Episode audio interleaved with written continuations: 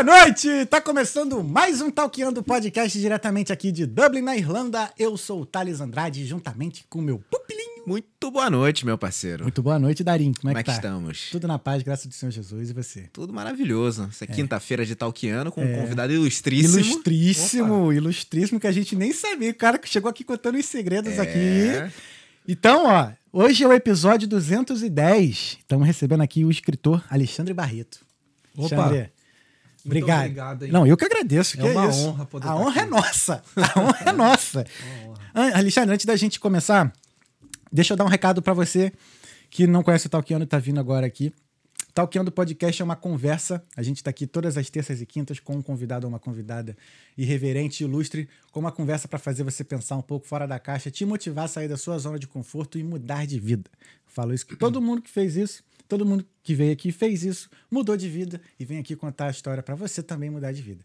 Então, se inscreve no canal se você não tá inscrito, aciona o sininho, dá o seu like e compartilha essa live para o máximo de pessoas que você puder. Não deixa também de, se de, de seguir as nossas redes sociais. Todos os nossos arrobas são Talkeando Podcast, com exceção do Twitter, que é Talkeando Pod. Estamos em quase todas as plataformas, né? Isso aí, meu parceiro. Estamos no Twitter, no Instagram, no, no TikTok, no LinkedIn, no, no Twitter. Não, já falei Twitter. No YouTube, no Facebook, enfim. Todos os caminhos levam ao Talkeando Podcast. Quero agradecer aos nossos patrocinadores que, né, que ajudam a gente aqui a manter a luz acesa. Agora alugar a sala também. que temos a Vital Intercâmbios para você que quer fazer um intercâmbio ou um work experience ou apenas tirar umas férias em mais ou menos aí, ó. Mais ou menos não, mais de 50 destinos ao redor do mundo. Vital Intercâmbio está aí para te ajudar a realizar o seu sonho. Para ter mais informações, basta vir aqui na descrição desse vídeo que tem um link ali especial para você. E que vai ter acesso direto lá a um formulário que vai dar você a um assistente da Vital e vai- você vai ter todas as informações necessárias para quem sabe um dia estar aqui com a gente, ó, fazendo, é, conversando com a gente no Talkando aqui na Irlanda. Então, Vital Intercâmbios, agência de intercâmbios do Talkando Podcast. Temos também a Aline Brito Beauty Clinic. Lá na Aline não é apenas uma, um tratamento estético, e sim uma experiência que você não vai se esquecer. Porque ela tem profissionais excelentíssimos, especializados para te atender da melhor forma possível. E também, para você ter mais informações, aqui o link na descrição desse vídeo. E você vai lá fazer o seu tratamento que você vai ficar impecável, né? A gente faz, né, Pupelinho? Ô, Então, pelinha, bundinha de neném. não tá como. É, então, Aline Brito Beauty Clinic. E para você também que, quem sabe, tem o direito à cidadania, seja portuguesa, italiana, polonesa ou espanhola, ou alguma outra também europeia, Fato Pervoy Consultoria em Cidadania Europeia também tá aí para te ajudar a conseguir aquele passaporte vermelho e ter acesso à Europa e também a, maior, a boa parte do mundo. E também, né, tá aqui com a gente, quem sabe também tá aqui com a gente com seu vermelhinho, né? Imagina você viu aqui pela, pela conheceu a Fato pela gente, conseguiu seu passaporte, quem sabe vir aqui conversar com a gente também. Então, Fato Pervoy Consultoria em Cidadania Europeia. Todos os links desse, dos nossos patrocinadores estão na descrição desse vídeo. E então só você ver aí e qualquer coisa manda mensagem pra gente que a gente tira todas as dúvidas também. Cara, muito obrigado mais uma vez nossos queridos patrocinadores. Obrigado. Ih. Pessoal, se você tiver alguma pergunta, alguma mensagem para mandar para o Ale, eu vou tirar esse aqui que tá mal calor. Esquentou, esquentou. Graças a Deus. Oh, aleluia. Amém, igreja. Aí, Jo- Johnny, Johnny Cash. Valeu. É, se você tiver alguma pergunta, alguma mensagem para mandar para o Alexandre no decorrer desta conversa, basta vir aqui no live chat do YouTube, que mais pro final a gente vai responder a todas as perguntas. E caso você queira participar desta conversa, basta mandar um super chat pra gente, que aí a sua mensagem vai ser lida na hora e vai virar assunto aqui na mesa. Então, super chat no valor mínimo de 2 euros ou 2 reais ou 2 dólares, dependendo do país onde você tá. Se tiver na na Angola vai ser 2 kwanza. Então, Manda aí duas unidades da moeda de onde você está para você poder participar desta conversa. Nem é tão caro, hein? Ah, então, larga de ser mendigo. então, algo no mais, Pupilito? Nada mais, Nada mais. Vamos de rock and roll. Ó, nosso convidado de hoje é o Alexandre Barreto. Ele é de Salvador, barra Rio de Janeiro, porque ele saiu de Salvador com quatro anos e foi lá morar no nosso Rio de Janeiro. Então ele é half soteropolitano, half carioca. É. E ele é escritor. Tá lançando o livro agora que se chama. Já lançou, na verdade, em português. O livro Brian Keeper, O Despertar das Sombras, que é um livro que você falou que é baseado no- nos seus pesadelos. Sim, eu sonhei a história. Cara, incrível. E agora também vai lançar já em inglês, né? Em inglês. Pra semana que vem tá, tá, vai ser lançado ah, ah, os livros da pré-venda. Cara, irado. É Brian Keep, Raise of the Shadows. Raise of the Shadow. Cara, o, no- o nome em inglês já é tipo, já, Já faz uma um- banda de metal mesmo. Imagina, vou no show do Raise of the Shadows. Caraca, os caras é brabo. então, Alexandre, obrigado, cara, mais uma vez por ter. Seja bem-vindo ao Talkiano Podcast. Opa. Cara, como é criar um livro? Aliás, primeiro, como é que você conseguiu lembrar dos seus pesadelos? Porque só tem vezes que a gente não lembra, né? Então, é, tem uma tem uma, uma condição, né, que é chamado de é, oniotin, que é o cara que consegue é, lembrar dos, do- dos pesadelos, dos sonhos mais profundos, né? Caramba. E você consegue controlar os, os sonhos. É uma porcentagem muito pequena de pessoas que conseguem fazer isso. Ah, isso não é uma técnica. o- Você pode desenvolver por técnica também. Tem técnica, mas são, pessoas. Algumas pessoas já nascem com isso. Uhum. E eu acho que eu tenho. Eu Entendi. Porque quando eu tenho pesadelo, se eu não acordar na hora e falar dele, eu esqueço. Porque É. eu vou voltar a dormir e eu esqueço. Eu acordo, gravo e. E, e aí vou, volto a dormir. É, mas, assim, é, é, eu tenho muitos pesadelos, porque eu tenho uma condição que é chamada de apneia do sono, Uhum. né? Não tem cura, que você para de respirar, né? Durante Uhum. o sono. E nesse parar de respirar, é, é- essa condição me provoca muitos pesadelos. Eu tenho pesadelo quase todos os dias. Que isso? Então tu escreve um livro por dia. Brincadeira. Não, é, é, é muito estranha a história Uhum. desse, da, que veio desse livro, né? Porque é, eu, eu jogava muito RPG, lembra? Do Sim, RPG sim, e sim. tal. o- Chegou aí pra cemitério também? Era, desse nível? Era desse nível. Essa é da adolescência, Aham. né, cara, e tal. E a gente jogava muito RPG, aquele livro Jogos, né, e tal. Tu jogou RPG, não jogou? Aí, ó. Eu jogo RPG às vezes ainda. É, Vampire, Lançou AC/DC, o Necromancer. Necromancer. Então eu jogava muito com a galera. E o, o mestre, ele falava assim: olha, eu quero que você escreva uma história do seu personagem, porque eu quero aprender como o perso- personagem pensa, funciona. E eu escrevi, a galera adorava a história, a pequena. Uma página, duas, que o pessoal gostava, né? E aí eu escrevia só de brincadeira, né? E aí anos se passaram, e aí uma das minhas amigas veio e falou assim: pô, você escreve tão bem, você escreve a música da banda, que você teve banda, que eu tive banda e tudo mais. Isso aí a gente já vai falar já já. É. E aí ela falava, pô, você devia escrever um livro. Eu falei, não tenho condição de escrever um livro. Eu não leio tanto assim. Uhum. Eu não consigo. Não precisa ler muito. Eu não tenho essa capacidade. Ela, ah, você tenta, tenta. Aí o que que acontece? Cara, parece brincadeira, mas não é. Eu tive um pesadelo que ele durou a, a noite inteira. Foi um pesadelo completo, a história inteira. E aí eu acordei, eu falei, caramba, que história forte. E aí fui trabalhar. Um ano se passou e eu tive o mesmo pesadelo idêntico a noite inteira, exatamente a mesma história. Fui trabalhar. No terceiro ano, eu tive o mesmo pesadelo seguido, a mesma história de ponta a ponta. Falei, eu lembro dessa história. E a minha amiga falou: pô, você devia escrever um livro, me pentelhando. Falei, cara, eu vou tentar, mas vou escrever sobre o quê? Vou escrever sobre aquele pesadelo. Vai dar 20 páginas, mas ela vai parar de encher o meu saco. E eu comecei a escrever e deram 60 folhas. Na primeira, na, na primeira tacada, assim, deram 60 folhas e a história nem tinha começado.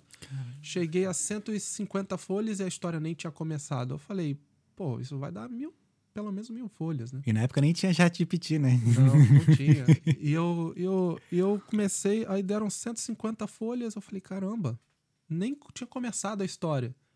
Vai ser uma trilogia. E, e o legal é que quando eu escrevi aquele pedaço do pesadelo, depois que eu comecei a escrever, eu comecei a sonhar a continuação da história. Então eu sonhava, eu sonhei o final dos três livros já, né? E, e, e aí eu tenho que criar o meio. E nesse criar o meio eu tô usando as minhas técnicas de RPG que eu escrevia quando. Então o livro tem uma pegada de RPG e tal, né? A definição de personagem é bem diferente, né? É, mas tá aí. E o livro surgiu, cara. Surgiu primeiro um livro, né? E aí depois eu falei, pô, a história é muito grande. Vai, o livro vai ficar imenso, vai ficar um pé de mesa.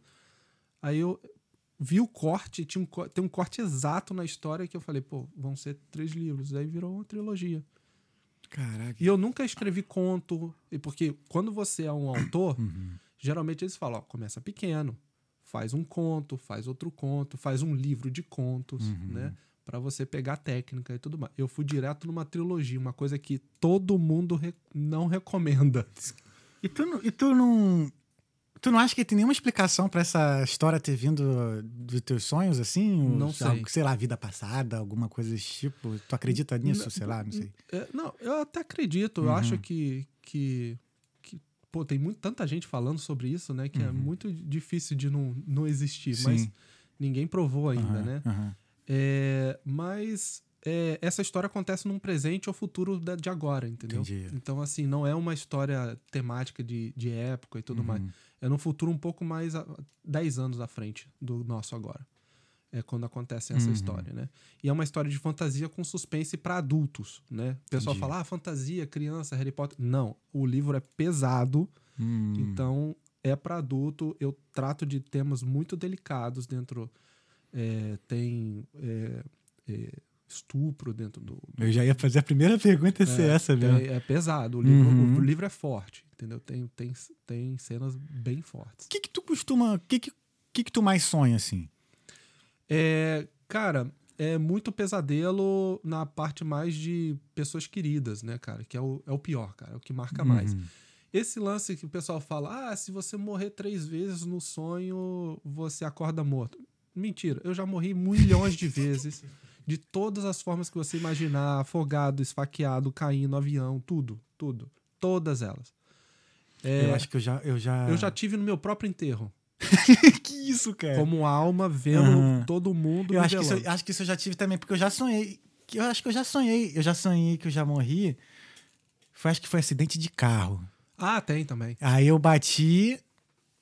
E aí eu saí, assim, do carro e ficava vendo, assim, de fora, assim, tudo tipo, a ambulância chegando, Ah. o desespero de quem tava comigo. bem Isso, bizarro. É, é bem bizarro. É. Eu tive um sonho que o cara. é, a arma disparou sem querer, o cara me matou e eu tava morto e ouvindo as pessoas e falando, porra, que merda, como é que a gente vai fazer agora? Os caras debatendo o que, que iam fazer com o corpo. Assim, é nesse nível. E nunca bateu um desespero, assim, em você, no sentido assim, cara, será que isso vai acontecer? Um, um dos seus sonhos, assim, acontecer na, na realidade, Muito, cara. Teve, teve um sonho que eu me lembro até hoje, foi o mais traumático pra mim. Foi, foi que eu sonhei com o meu irmão morto. assim? Ah, eu já sonhei também. Só que o problema não foi ele estar morto, nem eu estar no enterro dele. Foram os dias depois com a casa vazia sem ele. Esse foi o lance, Uhum. entendeu? Então, a- a- o- depois do luto, a casa sem a pessoa já, vi- começando o dia a dia sem a Uhum. Caraca, a pessoa parte, lá. é a pior parte mesmo.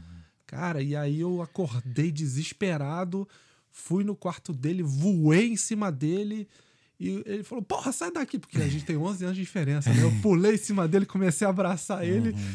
e ele: Pô, sai daqui, o que você tá fazendo? 7 horas da manhã. Putaço! Não, foi o, foi o meu irmão, eu sonhei foi com meu irmão Tiago, o mais velho, né? Uhum. Que ele também. Eu não lembro agora que foi, não sei se foi, também foi acidente de carro, mas eu, cara, eu lembro que eu acordei chorando, mas assim, chorando de É. soluçar. E eu não, a gente já não morava junto nessa época, eu liguei pra ele no dia seguinte, de manhã, assim, falei, Tiago, você tá bem, cara? Você tá bem? Você tá... Pô, cara. Ele, não, por quê, cara? Não sei o que. Eu, não, sonhei, tive um sonho aí e tal. Só queria só saber se você tava bem mesmo, quê. Aí depois me falaram que quando sonha com alguém morrendo é porque essa pessoa tá com a saúde boa, né? É. Uhum. Foi o que me falaram. O aí, cara- me, aí me aliviou. O cara do Mamonas Assassina sonhou antes de morrer, você viu, né? Você já viu esse documentário? Hum. Ele fala antes de subir no avião. Tive, uma, tive um Mas- sonho estranho que o avião caía. Ah, sim, sim, Eles eu lembro. Era, o, era um óculos. Mas eles já falavam sempre isso, né? Eu lembro que eu era muito pequenininho, mas assim. Eu lembro que os, os Mamonas Assassinos sempre brincavam assim com desgraça, né? Ah, é? É, Mas- uma parada dessa, Ficou assim. bem emblemático esse vídeo. Toda vez que eles viajavam de avião, eles, falavam, eles ficavam zoando que o avião ia cair, Ah, umas é? paradas dessa. E tanto que ele- o acidente foi de avião, né? Ah, entendi. Minha mãe, na época que a gente, minha mãe era da igreja mais, ela falava, tá vendo? Eles ficavam chamando morte, não sei o quê. Sempre assim. Ah, cara, você, a- a- você atrai. É da crença, né? É, você atrai energia. Uhum. Independente da sua religião, da sua crença, você atrai energia. Uhum. Todos, todos nós somos energia, né? Sim. Então, assim, se você planta energia boa, você vai colher energia boa e vice-versa, né, cara? Uhum. É, Independente da sua religião, crença. Sim. E eu, pelo menos, acredito nisso, porque o universo é energia e nós somos parte dele. Sim. Então, Total. então eu acredito muito nessa parte de energia. Você, você tem que manter essa energia boa em, em volta. O fato de ter, so- ter sonhado três vezes a mesma história, isso foi um sinal de que você ter- deveria ter escrito o livro ou, ou foi mesmo por causa do conselho da tua amiga? Eu não- se acho que se ela não tivesse me enchendo o saco, eu não teria escrito o livro. Entendi. Porque, porque assim, eu achei que eu não tinha capacidade, né? Uhum. E porque eu não lia tanto, eu não era envolvido no, no- na comunidade de escritores, eu não fiz curso nenhum de escritor. Nenhum. Tanto que eu tentei. O meu livro, as pessoas falam que é uma pegada muito diferente do livro tradicional Uhum. né? E, e aí eu tô tentando. E o livro saiu e graças a Deus tá todo mundo amando. Eu tô re- recebendo stories o tempo inteiro da galera louca com o livro. O livro tá tendo um feedback bem legal na- nas redes sociais. E eu Tá "Ah, disponível onde o livro? Se- a gente- Tá na Amazon. O link, o, o QR Code já tá disponível. É. É. O Pelim botou o QR Code. Tá onde? Dá, dá pra mostrar aqui pelo. Tá é, aqui? eu ia colocar no, no OBS, ia vir pela lateral. Ah, tá. Tipo, do Vai, lado. vai botar ainda ou já colocou? Vou colocar agora. Vai colocar? Show. Então, o Pupilinho, ó, o Pupilinho vai botar ali o, o QR Code do. Pra você comprar o livro do, do, Bra- do Brian, do Alexandre aqui. Brian O aí, pô. é o Brian Keeper. E, e tá bem legal a história e dá, tá disponível na Amazon. Quem tem a- a- o Kindle pode ler de graça o Uhum. livro, né? Que É no Unlimited, né? é no Unlimited. É, ou você pode comprar pela Amazon, tem pela produtora, tá na Livraria Cultura. Uhum. Conseguimos fechar é, parceria com a Livraria Cultura em São Paulo em Porto Alegre. Tá na Livraria Atenas, é, no Rio Grande do Sul. Em- Caramba, então já tá já em várias frentes já no Brasil, né? Estamos, estamos, graças a Deus, né? E tá crescendo e agora eu fiz agora. Eu gosto de brincar com essas mídias, né? Uhum. Então eu criei todos os personagens com inteligência artificial e tô postando na rede social. Uhum. E eu fiz um vídeo trailer, né? Porque esse livro é quando você eu, você vai ter um, né?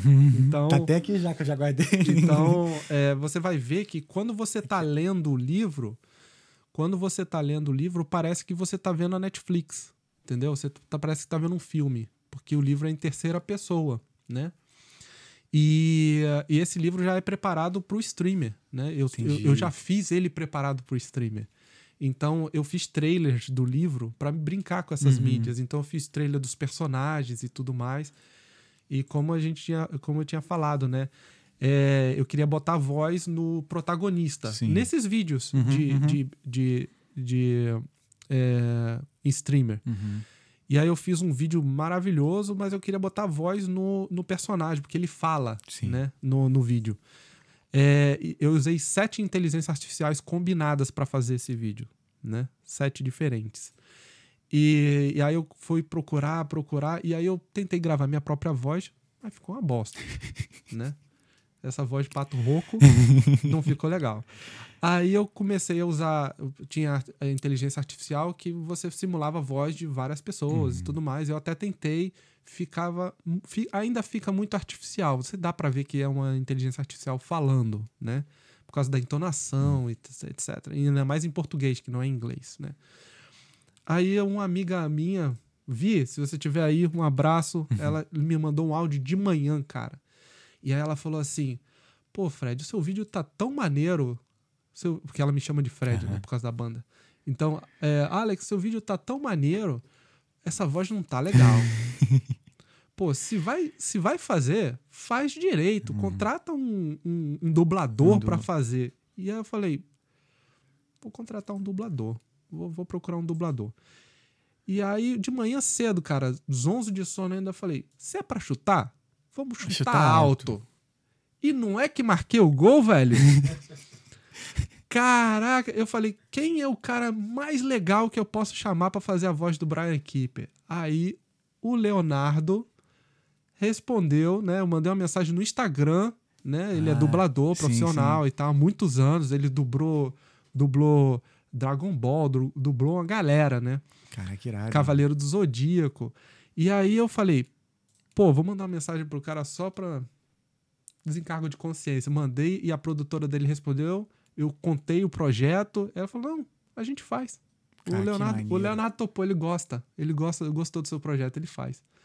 Aí eu mandei cinco linhas, né? Que é o que ele precisa falar. E aí ele gravou pra mim, cara. Ele mandou um áudio. E aí, Alexandre, tudo bem? Eu falei, nossa! Quando ele mandou o áudio no WhatsApp, eu quase chorando, ligando pra minha mãe, o Ike de Fênix falou comigo! que maneiro, cara. É, eu tenho o áudio dele no meu, no meu telefone, like, uh, aí, porque é o Wiki de Fênix, né, Uhum. cara? Aí ele falou, pô, vou gravar o seu áudio amanhã e tudo mais. E, a, e é a voz dele, cara. Maneiro demais. Nossa, arrepiou demais, muita nostalgia. Que maneiro. ele gravou cara. e o Brian Keeper tem a voz do Wiki de Fênix, né? Uau. Por que Brian Keeper? Nome. Você também estava no, já veio direto no teu sonho? O Brian Keeper. O, o, o Brian veio no sonho, Uhum. que ele chamava Brian, Uhum. e o Keeper é um spoiler do livro. Entendi. Por que, que, eu, que eu faço? Como no RPG, né? Que, como é que a gente brinca? É, eu boto vários. O, o livro, se você quiser ler só pra, por ler, você, o pessoal tá lendo em dois dias. Não- você não consegue desgrudar do livro. Ele é muito. Porque no RPG a gente faz muito essa âncora de m- manter a pessoa toda hora pregada no pregada. livro. Porque você quer saber o que vai acontecer. Você quer saber. Isso é, é RPG puro, né? O mestre tem que fazer isso pra manter todo mundo junto. Porque uma, uma temporada é tipo meses jogando, né? Não é um dia, são meses. Então, é, eu crio um- um- uma camada que você, se você quiser ler, é uma leitura muito fácil, você passa o livro bem rápido. Aí tem uma segunda camada que eu criei dentro do livro que ela é mais social, porque eu gosto, de- desde a banda, né, que eu tive a banda, a gente vai falar sobre isso, eu criticava muito, as letras criticavam muito a sociedade, era a nossa pegada. Então eu colocava um, eu coloco uma segunda camada de coisas que eu não gosto, né, no, na, na sociedade, críticas, etc, que é a forma do artista se, se Manifestar, se né? manifestar. Sim. Se tem resultado ou não, é outros, são outros 500, São outros né? 500.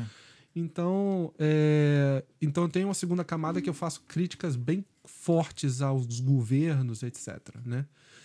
E eu tenho uma terceira camada que são os easter eggs, que eu boto um monte de easter egg dentro da- do livro para aquele fã mais assíduo ficar entretido procurando os easter eggs, né? Então, por exemplo, todos os sobre, a maioria dos sobrenomes dentro dos livros são estranhos. Por quê? Porque eles dizem o que aquele personagem é se você colocar o nome dele no Google Tra- Tradutor Entendi. ou se você colocar no Google, né, aquele sobrenome diz alguma coisa, né? É, é, tem uma personagem dentro do livro que é chamada de Catherine.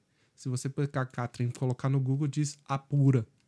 Hum. Então, tem uma característica dentro do, do, do livro, né?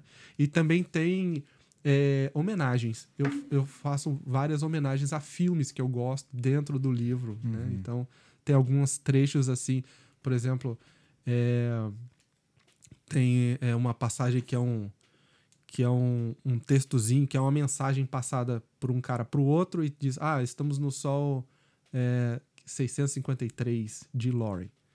Esse Sol 653 é do filme Marciano, né? Que foi quando ele ficou preso lá. né? Então, assim, é, é umas pe- pequenas referências que eu coloco dentro do livro, que é uma terceira camada para o pessoal ficar procurando. E acaba enriquecendo a história também, né? É, Deixa muito mais interessante. E, falando, e falando em filme, quando é que vai virar filme?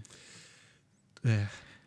Eu, Porque assim, ou vai virar filme, ou vai virar desenho, ou vai virar série no Netflix. Ou os Pô. três. Ou os é, tomara. peça de teatro também. Pode ser. Então, assim, eu. eu eu, essa, assim, é o meu objetivo principal. Virar filme. É, eu prefiro virar filme de- do que vender um milhão de cópias. É o meu objetivo ver na, na tela, porque eu sou um cara que gosta muito de filmes. Entendi. Eu vejo, eu, sem sacanagem, eu vejo um filme 25 vezes, entendeu? Porque eu aprendi isso com, com as poucas coisas que eu interagi com meu pai, foi isso. assim. É porque ele era, ele gostava de filme e ele falava assim: você tem que ver um filme muitas vezes para você ver os detalhes de um bom diretor. Porque os- o diretor, quando você vê o filme muitas vezes, você não presta mais atenção na, no cara principal, você presta atenção no cenário. Então Entendi. você vê aquele, aqueles vídeos de YouTube que o cara. 50 coisas que você não viu no filme, blá blá blá. Uhum, uhum. É porque é feito, né? É- é- são, os filmes são. Os bons filmes são feitos para terem esses detalhes, né? Sim. Então eu vejo um filme muitas vezes. E eu, cara, filme pra mim é. Tu me lembrou agora quando eu era criança, quando eu via a Discovery Channel, que tinha um programa chamado A Magia do Cinema. Que aí ele mostrava como eram feitos os filmes mesmo, assim, os bastidores e tudo mais. Eu lembro que tinha um filme que era a, a temática de submarino. Uhum. E o crente quente que, que a filmagem era feita debaixo d'água, mas não era. Era uma sala gigante que foi esfumaçada, Ah, entendi. com fumaça. Aí o, o submarino ficava pendurado, assim. Mano, isso é surreal. O cinema é muito bom, cara. O, o pessoal tem muita técnica, cara. Muita técnica. É legal pra caramba. E eu preparei esse vídeo, esse, esse livro Uhum. exatamente pro streamer, né? Então, é, e, é, Netflix, a Amazon, é, HBO, por causa do Game of Thrones, Uhum. Sim, né? É uma sim. pegada bem pesada, um pouco mais leve do que Game of Thrones, mas... E tu já entrou em algum contato com algum diretor, alguma produtora dessa forma? Ou tá Tamo- primeiro focado na, no- na trilogia e depois você vai pra outro. Estamos em conversa. Maneiro, cara. Estamos em conversa. Pô, me chama pra estreia do filme. Porra. Eu quero ver sim. Eu também. Caraca. Mas assim, tu. Tu não acha que isso, que isso tem, uma, tem a ver também assim com a, a forma da sua criação? Você falou que você não teve o. Teu pai não, foi muito. Não teve, você não teve muita interação com seu pai. É, porque Cê- ele ficou em Salvador, né, cara? Ah, entendi. A minha mãe se separou quando eu tinha quatro anos, Uhum. e aí meu pai ficou em Salvador e ela foi pro Rio, né? Aham. De Malicuia. Então eu via ele aí um- uma vez por ano, se muito, né? Entendi. E como é que foi viver no Rio? Como é que foi o Rio de Janeiro? Pô, cara, o você, Rio de cara? Janeiro é uma cidade incrível, né? Você, você tem oportunidade de fazer muita coisa. Uhum, É triste como de ver o Rio de Janeiro como está agora, uhum. né? Sim, Mas antigamente, né? Porque eu já tô há nove anos na ilha, né? sim. Já tô há nove anos aqui e um ano de Canadá. Um ano e meio Uhum. de Canadá, né? Então, assim, na época que eu era no Rio de Janeiro, pô, era muito legal, né? Não, tu teve banda, né? Então, Eu tive como é que banda. foi? Caraca. Como é que começou essa história toda da banda? Isso é- Foi em 2001, eu- no colégio, Uhum. eu, eu montei uma banda com outro colega de, de classe, né? Pra tocar no colégio. É, só que aí acabou que a festa não aconteceu no, no final do ano e a gente tinha banda e não tinha festa. A gente, ah, então vamos tocar em algum lugar, né? Tu era o quê? Guitarrista? É, guitarrista. Nossa, e, e, e aí a gente começou a treinar metálica, Uhum. né? Começamos a treinar metálica e formamos a banda, botando anúncio, Uhum. montamos a banda inteira. É, eu era tipo manager, né? Uhum. Porque eu sempre fui assim, administrador, gerente e tal, e botei a banda junto e a gente começou a fazer show. E, pô, o primeiro show não aconteceu, o segundo show não aconteceu, o terceiro show não aconteceu por causa de problemas diversos. Uhum. No quarto show, é, o outro guitarrista falou: Ó, se esse show não aconteceu, a gente para, porque não dá. Aí fomos no quarto show e lotou, né? 800 pessoas no primeiro show, Caraca, que irado. porque era o único cover de Metallica, nenhuma outra banda Uhum. tocava Metallica na- no Rio de Janeiro. E no Rio de Janeiro era. Acho que Naquela época. era raro ver banda assim no Rio. É, tinha quando. eu- que- Quando eu escutei, comecei a escutar rock, eu escutava Guns, né? Guns É. N' Roses. E aí Eu meus, a- também. meus amigos que, que curtiam rock, a galera já era mais velha, eu era novo, mas a galera ia muito lá pro garage, né? Ah, é. Toquei muito. Toquei sete vezes no Garage. Caraca, maneiro. Sete vezes. Eu nunca fui. Sempre quis ir, mas eu Sério? era novo, pô. Eu não podia ir. tá Eu não era mais tão novo assim, não. Não, já era. Tu tá com quantos anos agora? Eu tô com 39. Ah, tu é cinco anos mais velho que eu, pô. Faz É, diferença. Faz, faz. Na pra, pra época, né? Pra É. ir pra banda. A gente tocou muito no Garage, a gente tocou muito no Lava Jato, em Bangu.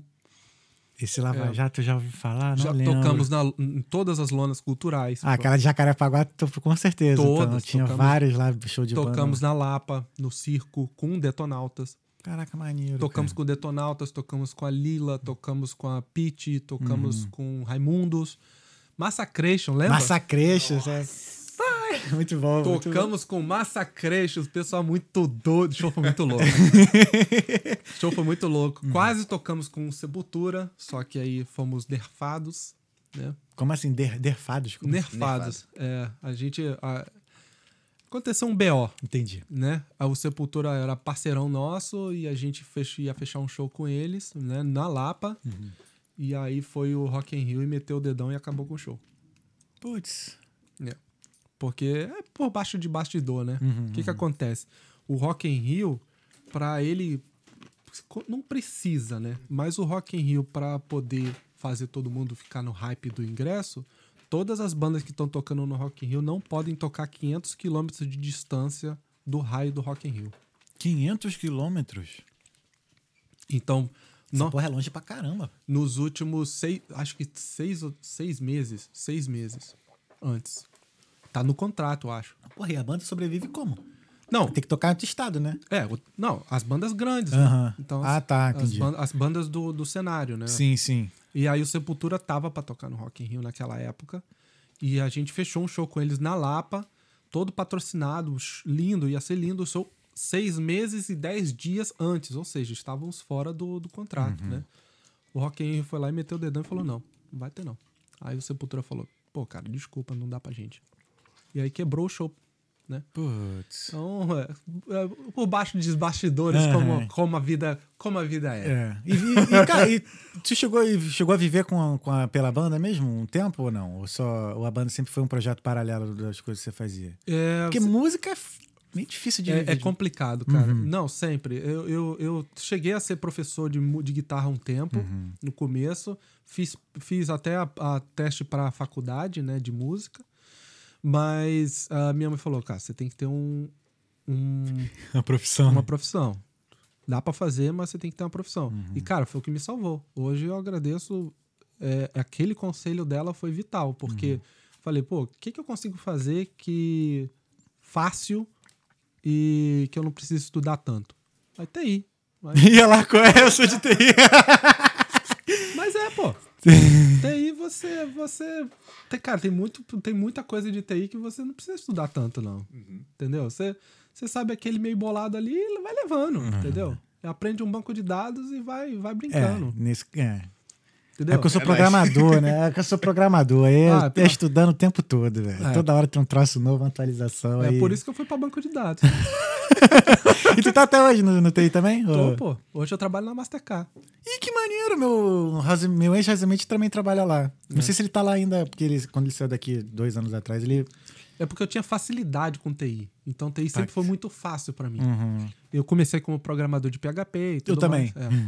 E, aí, e aí eu fui é, mantendo essa vida dupla, né? O, o TI, eu botava na cabeça que era pra pagar a banda. Então eu gastava, de, eu ganhava dinheiro no TI e gastava todo na banda, né? E fiquei É, 14 anos. Parece até alguém que eu conheço, né? É, cara, meu dinheiro do. TI tá aqui, ó. É isso, cara. Cara, é pessoal que trabalha com arte, não tem. Não tem como, Não cara. tem como, é cachaça, entendeu? É. Não, não tem.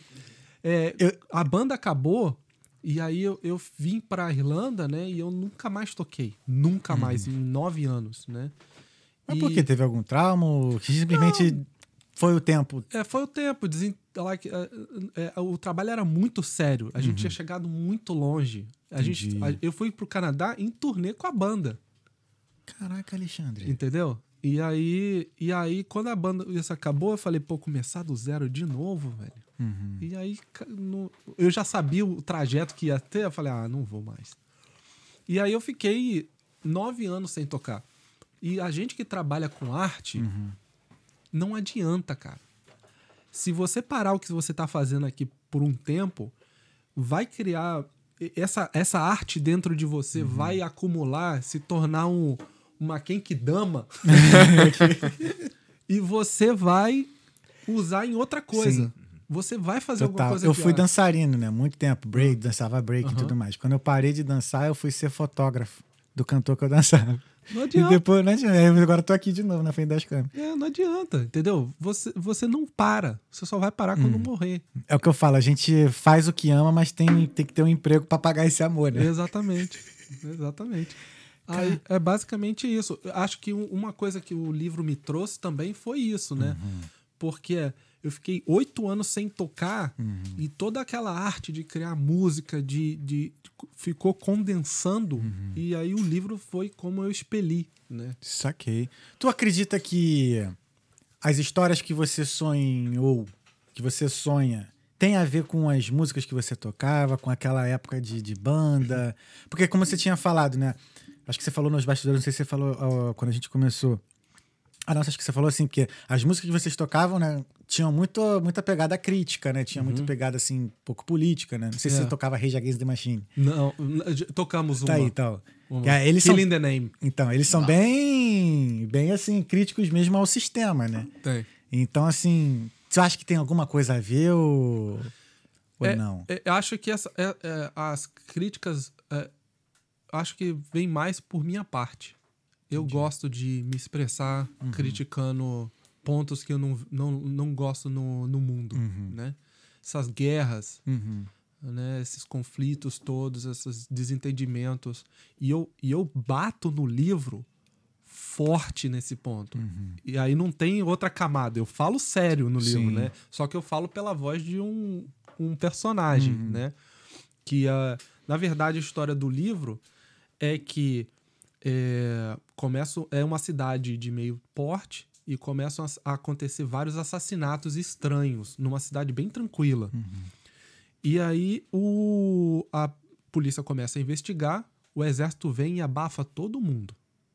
Só que nesse meio tempo, um dos assassinatos, uma menina morre. E ela tem um namorado que se chama Brian Keeper. E ela morre. Ainda tá no início do livro, não é spoiler, galera. Aham, tá. E ela morre e o, ele quer vingança. O, ele passa pelos, pelas fases do luto e ele só quer vingança. Ele começa a investigar para saber como quem, é- quem é o assassino. Investigar por conta o- própria. por conta própria. Ele quer vingança. E o exército tá silenciando geral, né? E aí que a história começa. Entendi. Então, é, na verdade, são é, civilizações que vier, que estão em conflito no Uhum. universo e acabam respingando na Terra e isso é o que está acontecendo, entendeu? Esse, esse é o começo da história. Mano, e eu pra- sonhei isso. E eu sonhei. Caraca, mano. É, Como é que é sonhar, cara? Essas coisas assim. é, é como se você estivesse sentado na cadeirinha de um diretor.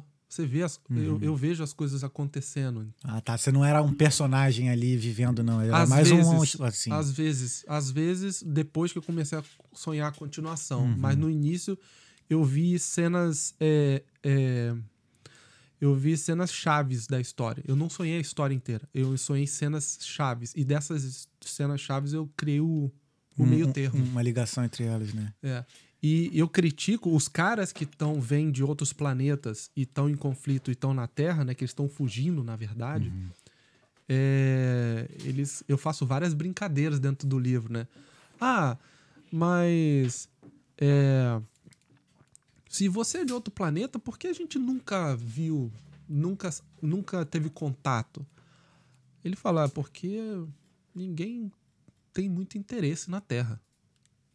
É, a Terra é, é, é conhecida pela sua agressividade. Então, ninguém, ninguém quer se meter com vocês, não. Aí, entendeu? Então, Uhum. é muito ne- é nessa crítica, assim, bem pegada, né? Aí ela, não, a gente. é, vocês não são muito evoluídos, então a gente não quer muito se meter com vocês. E, e, e aí o, o, o cara, o garoto, né, fala, pô, a gente é evoluído, cara. A gente tem base em Marte, nós temos o James Webb, nós temos não sei o que lá e tal. Falou, cara, vocês continuam se matando? Vocês é, so- é, se matando pra achar território? Por briga por território? Pessoas morrem enquanto por doenças que vocês têm a cura, mas só uma parcela tem acesso? Isso é um sinal de, de civilização é, não evoluído. não né? evoluída. Aí, aí o cara, aí o cara fica assim, né? O terráqueo tentando proteger. Aí ele fala assim: sabe quem é que briga por território? É animais selvagens na savana. E aí o silêncio. Então ali eu botei a, o meu, a minha Uhum, crítica. Entendi. Então é, é nessa pegada. Uhum. Então a história é leve. Eu não fico politizando na história, Sim, mas sim. eu faço um eu faço um ponto. É, mas eu, eu vejo mais que não. Eu não vejo nenhuma. É, lógico que tudo tem uma pegada política, né? Porque a É. gente vive em sociedade, é- tudo é política.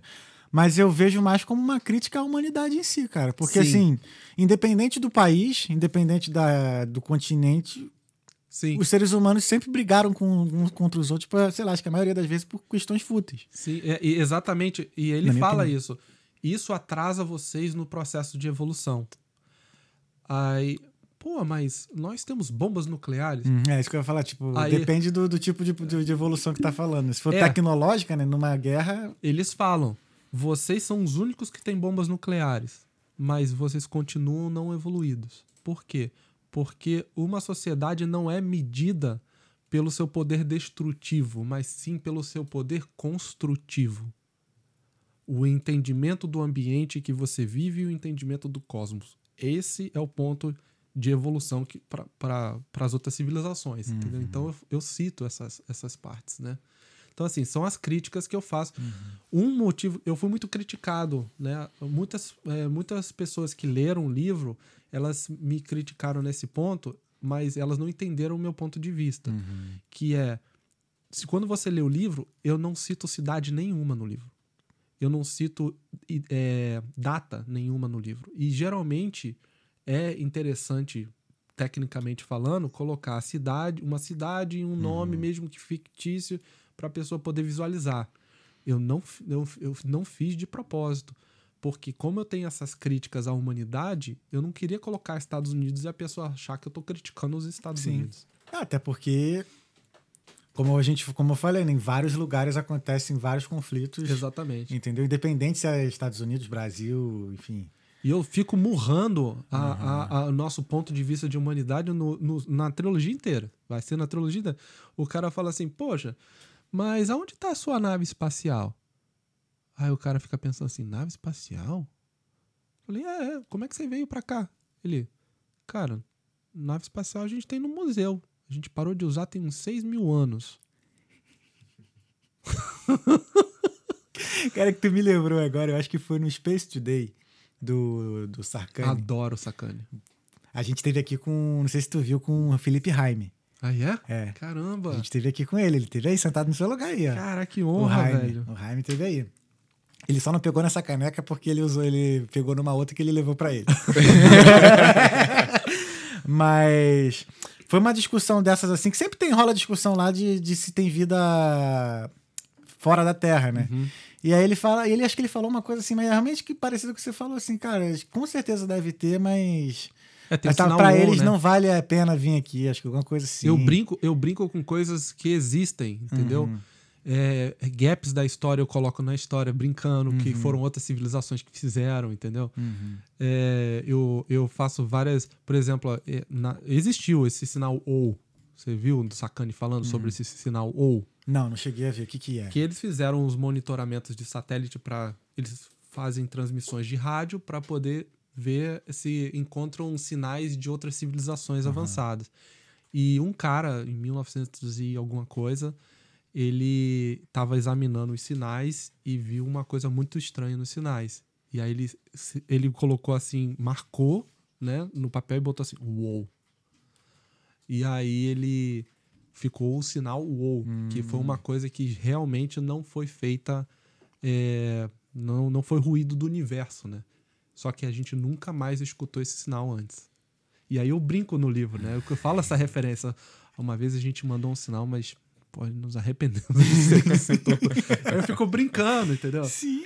Cara, e como é que você vê essas críticas assim? Porque, pelo que você falou, essas, eu vejo essas críticas como as pessoas se identificando da, da, na. Tipo assim, você botou o dedo na ferida ali e a pessoa assim, opa, não, ele tá falando a verdade eu- e, e me incomodou. Carapuça serviu, né? A carapuça serviu. Como é que você vê isso? Tipo assim, como, cara, é isso mesmo, deve estar. Tá, é, é isso que eu quero, é a intenção? Ou... É, a- é o segundo, é a segunda camada que eu tô dizendo, né? A pessoa lê como Harry Potter, vai se divertir com o livro, mas se você cair na carapuça, né? Então Uhum. ali é para você refletir, né? Realmente uma, uma civilização é considerada avançada pelo seu poder destrutivo? Ponto de interrogação. Entendeu? Ou pode ser pelo A- seu poder construtivo. A gente aprendeu, acho que a gente aprendeu dessa forma, É. porque tecno- tecnologicamente falando, nós evoluímos, né? Uhum. Muito nas guerras, né? O computador foi criado na guerra. Sim, sim. Com a, a, a, a medicina. A medicina, a morfina, né? No caso, né? É, mas Bastante coisa, assim. não significa que a gente teve uma história ruim que a gente não pode melhorar. Sim. né? Então, essa, esse é o pulo do gato. Trazer a civilização para um no, no novo é, level, né? Uhum. Existe uma medida pelos... Eu não me lembro qual é o nome do cientista, que ele definiu o que define uma civilização avançada. E ele define pelo quanto você consegue absorver de energia do, do, do universo. Né? E a gente estaria no 0.8 como civilização. Se eu não me engano, é a escala de Kardashev. Yes. Isso aí. Pô, mas tu é muito nerd, hein? Eu gosto de fazer. Obrigado aí pelo suporte. Caraca, maneiro. Ah, velho. Nós somos 0.8, nós somos nem. Mas de zero, a- mas isso aí é é qual escala? De zero até quando? De zero a a zero a acho um? que é, acho Acho que que é é até até 4. quatro, isso. isso. Nossa, então a gente é porra nenhuma. É, porque depende do nível de energia, né? Entendi. De, ele definiu como nível de energia. Eu defino como co- poder co- construtivo, né? A civilização como um todo buscando a solução do, Uhum. do universo. E tu tem alguma ideia, assim, na sua opinião, né? Como nós poderíamos chegar numa evolução? Como nós eh, poderíamos evoluir? De que, uma, ou de que forma nós eh, poderíamos, nós humanos, né? Podemos evoluir sem ser através de, da destruição?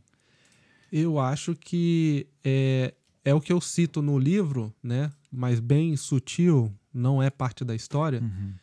No, no livro, eu considero o poder uma doença. Por isso que as outras sociedades elas não, não veem a Terra.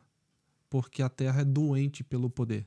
Sim, eu, inter- eu interpreto isso como, tipo, você fala ganância, aquela... É o, é o poder. Tipo, se você é um político, você quer mais poder. Uhum. Se você é uma nação, você quer mais poder sobre as outras. Você não tá feliz com o seu território, você tem que invadir um amiguinho, entendeu? Entendi. Então, esse, esse poder de não conseguir achar um meio termo é que eu critico muito no livro. Todas as outras sociedades, elas estão em guerra, Uhum.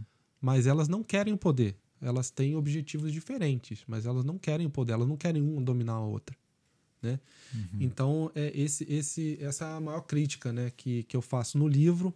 Né? E é, aí, respondendo a sua pergunta, eu acho que quem, tem, é, quem está no poder, eu falo isso no livro, quem está no poder tem que servir, não ser servido. Uhum.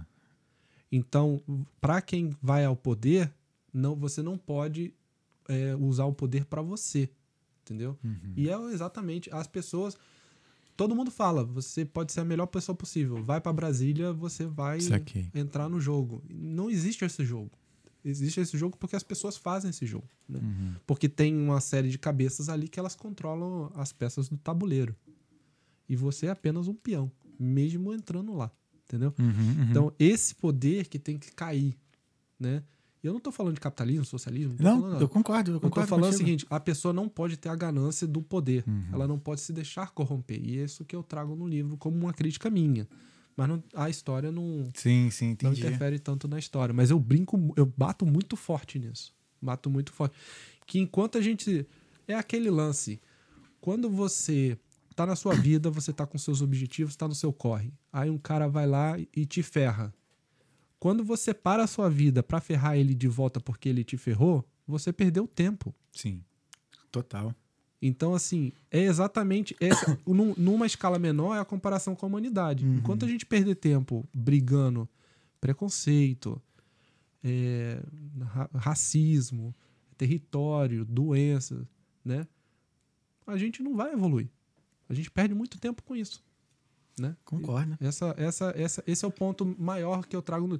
É um livro de fantasia, é para se divertir, a história é legal, você vai rir, você vai chorar Uhum. na história. Tem pontos muito tristes, tem muito, muito comédias, tem é, alívio cômico, mas tem, a, tem conteúdo também, se você quiser, né? Caraca. Eu tô curioso já pra ler o livro. eu já, também. É. E o capítulo 5, e e assim, como aí vem o meu, meu background de cinema, né? Uhum. Eu vi um diretor uma vez dando num pod, falando num podcast que ele falou assim: para uma história ser boa, um vilão tem que ser bom. Não é o, perso- o protagonista, o vilão tem que ser bom. É porque o vilão que vai que vai fazer o o herói, né, vamos dizer assim, o mocinho se mexer, né? É, Porque se não existisse o vilão, não existiria o mocinho, né? é, é mais ou menos isso. Mas o, o vilão tem que ter, é, tem que ser profundo, entendeu? Ele, ele não. Essa história, antigamente, as histórias eram assim, ah, porque o cara quer dominar o mundo. Hoje não conta mais isso. Hoje já é muito clichê, entendeu? O pessoal não gosta muito lá. Ah, o cara é mal porque é mal. Que ele teve um passado triste. É. É. Não, também, mas você tem que contar esse passado triste, Uhum. entendeu? Pra trazer, como o Joker, por exemplo, o filme Pô, eu do ia Joker. falar desse, eu ia te perguntar qual é o teu vilão favorito. É o Joker. É o Joker, né? É o teu também, Pili? É, eu diria que sim. Eu diria que Joker. sim. O Joker é. E se, pô, tu for pegar o HQ, tu fica um pouco zureta das ideias, porque H... assim... O que é HQ? A- Ah, aquela cena do lápis é incrível. Nossa. Lembra, Che- da, lembra da cena a- do lápis? Que ele faz su- sumir o Sumiu lápis, o lápis. com o olho do cara? Ah, Vou fazer mágica. Blum, Acho- vira o cara no lápis. ah sim, sim, sim. Tem a do, da piada mortal, se eu não me engano, que é quando ele tira o rosto dele e deixa na, na cela pro Aham. Batman. Pô, Aham. essa é sensacional. Não, é, ele é. O, o, a história tem que ter um bom vilão. E a minha história não tem vilão, mas tem. Dá a entender que tem, mas não tem. Uhum, Né? Você vai descobrir, não vou dar spoiler. Sim. Mas aí eu criei a história dela, que o nome é uma mulher, Uhum. o nome dela é Trinity. E eu coloquei ela, eu dediquei dois capítulos pra explicar a história dela. De dez capítulos, dois são dela. Eu paro a história e conto a história dela. E aí, eu, ela, eu criei a história dela cinco vezes.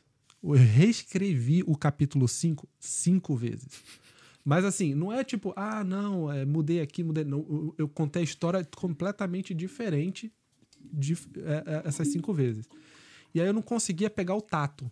Eu sentia que sempre tava faltando alguma coisa. Sabe aquela música que você. Falta uma, falta uma guitarrinha aqui? Eu ficava com aquela sensação. E eu comecei assim, pô, eu quero criar uma personagem feminina e eu quero que ela tenha é, respostas femininas. Eu quero que ela pense como uma mulher. Mas eu sou homem, não posso. Então eu comecei a entrevistar a mulher. Ó, o doido. Comecei a entrevistar algumas mulheres Uhum. e baseado nas respostas delas, eu absorvi e criei a Trinity. Baseado nas respostas dela, de um questionário que eu fiz. Um dos que... Aí você deve falar, por que você pergunta num questionário desse? É isso que eu ia falar mesmo. que, tipo, o que, que você perguntou? O que, que você buscou? A pergunta principal do questionário é assim: o que faria você vender a sua alma? Caraca, não é nem o corpo, é a alma. O que você faria pra vender a sua alma? E aí 95% das mulheres responderam a mesma coisa: filhos. E aí eu reescrevi a história do- da Trinity e ela tem um filho na história.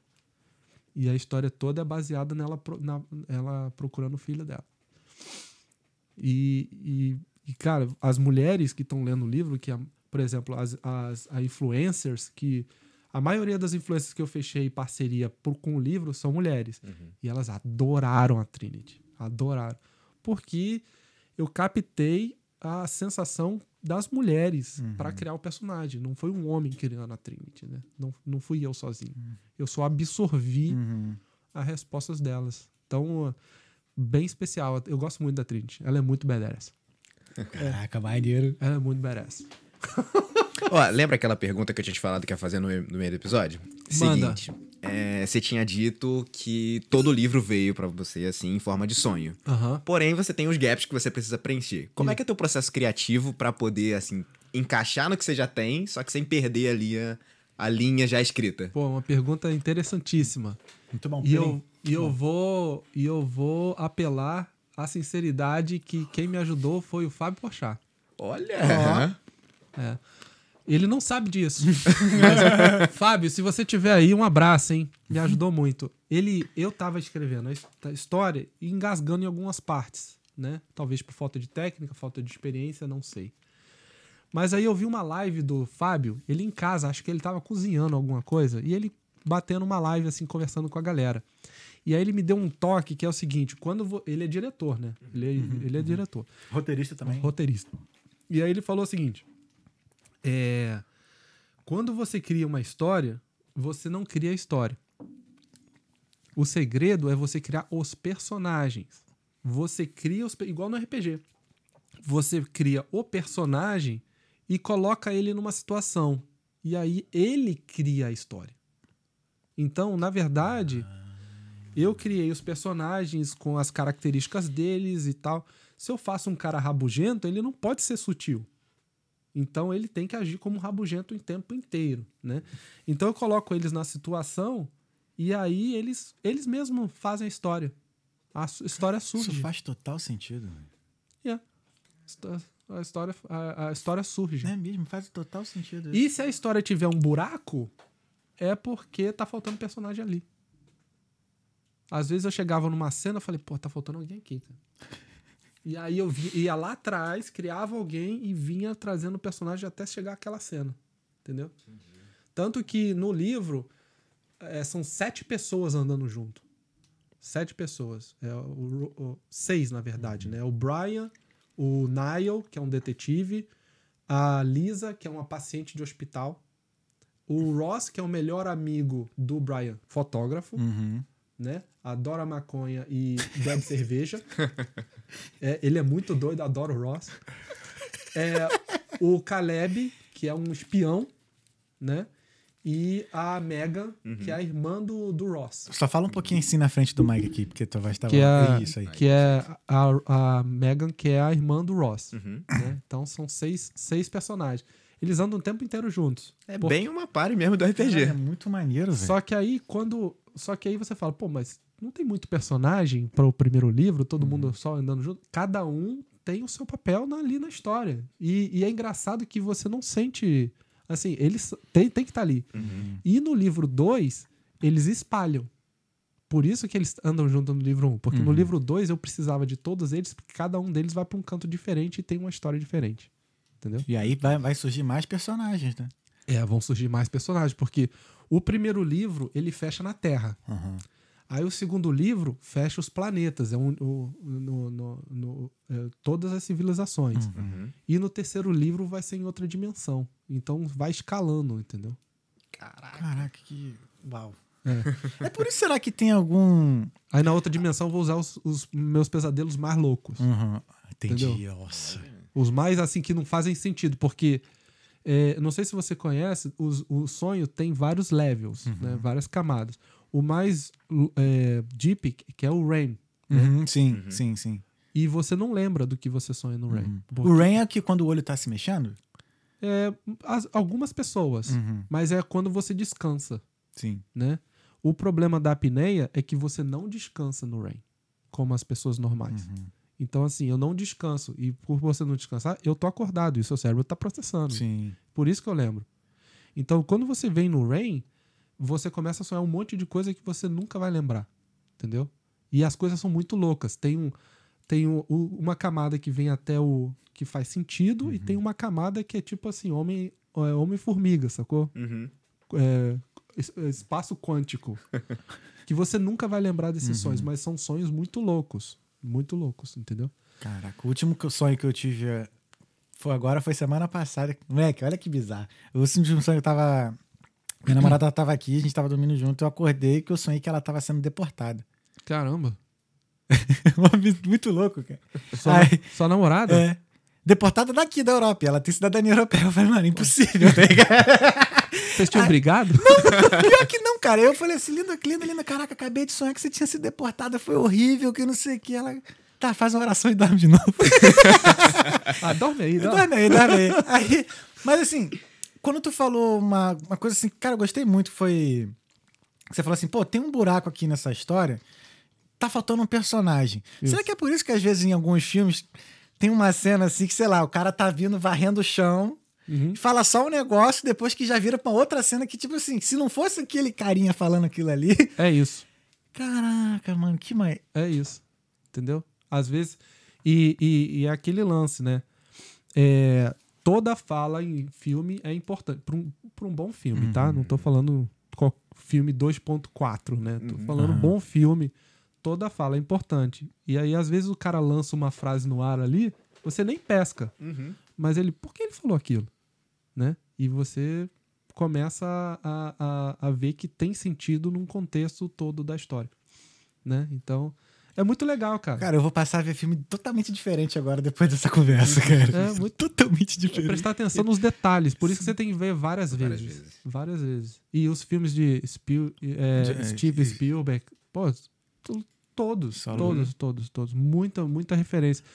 É o que a Marvel faz, mas a Marvel, os nerds divulgam mais, né? Uhum. Que eles falam todos os easter eggs e tudo, mas esses easter eggs tem na maioria dos bons filmes, entendeu? Uhum. Você só tem que ver muitas vezes. O da Marvel é o. É alguma coisa ali. O quê? O diretor da. É- É, o.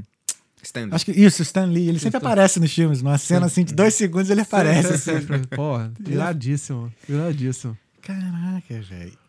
Cara, agora mudando um pouco de assunto lá. Ah, Beleza, 14 anos de banda no Brasil. Aí acabou a banda. O que, te o que, que te fez vir pra Irlanda? Também foi no sonho? não, não foi não. É, foi do desespero mesmo. É. Porque assim, eu, eu pensei realmente que foi sonho, né? Baseado também no livro, seu livro de fantasia, porque assim, a Irlanda é bem famosa também por todo o seu Aham. folclore, né? Tem tudo um- uma magia aqui nesse país. sabe? É, mas eu vou quebrar essa magia. Infelizmente. Se é pra falar ser sincero, a gente tem que ser sincero. né? Sim. Eu fui pro Canadá com a banda, aí a banda quebrou lá, né? A gente se divertiu, terminou a banda, todo mundo voltou e eu falei, cara, eu não volto, vai vocês. Uhum. Mas vocês foram pro Canadá mesmo pra fazer carreira lá? Carreira, a gente, um a gente, a gente comprou, a gente, eu comprei um motorhome, sabe qual é? Sim. E a gente morou seis meses dentro do motorhome. A gente comprou um motorhome em Vancouver e a gente atravessou o Canadá tocando até Toronto no- dentro do motorhome. Foram oito pessoas morando no motorhome por seis meses. Cara, isso não tá documentado, não virou filme, não? Tá no YouTube, você consegue ver os, os, ah, os episódios. Qual é, papelinho? Vê se tu acha aí rapidão, por favor. Já tô no processo, filho. San- Santuário. Pode botar aí Santuário no canal aí do Santuário. você vai- Caraca. Aí a gente morou no motorhome é, seis meses. Quantas pessoas eram? Oito. Oito, oito. oito. Eram sete da banda, mais a produtora, Uhum. né? E a gente atravessou de Vancouver até Toronto tocando, né? E a banda quebrou em Toronto. A gente tocou no Brazilian Day, foi o último show da banda Uhum. oficial. Foram 30 mil pessoas, 20 mil pessoas no Brazilian Day. E aí a banda voltou e eu fiquei. E aí eu tentei vida lá e tudo mais. Cara, isso aqui é pra explicar porque a gente como eu cheguei na Irlanda. Aham. E naquela época, e já era 2013, eu fui convidado a me retirar do Canadá, né? Entendi. É, Por favor, só, né? Poderia? Poderia. poderia. Por essa sala aqui. Por essa sala aqui.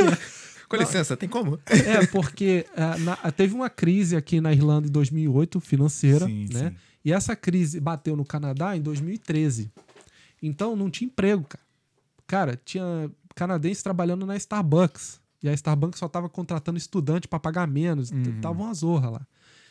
E o governo do Canadá, eles, eles tomaram uma decisão simples por uma pergunta complexa, né? Falar assim, ah, não tem emprego não? Chuta todos os imigrantes. Entendeu? Uhum. Uma resposta fácil para uma pergunta difícil. Uhum. E aí eles Que começam... se tu for parar pra pensar, faz até sentido, né?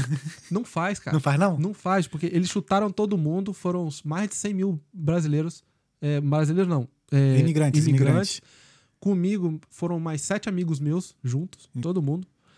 E, e aí, é o que, que acontece? Passou um mês, eles não tinham ninguém para livrar a privada deles. Ah, então eu falei bastante merda aqui. Desculpa. Porque quem é que trabalha na construção?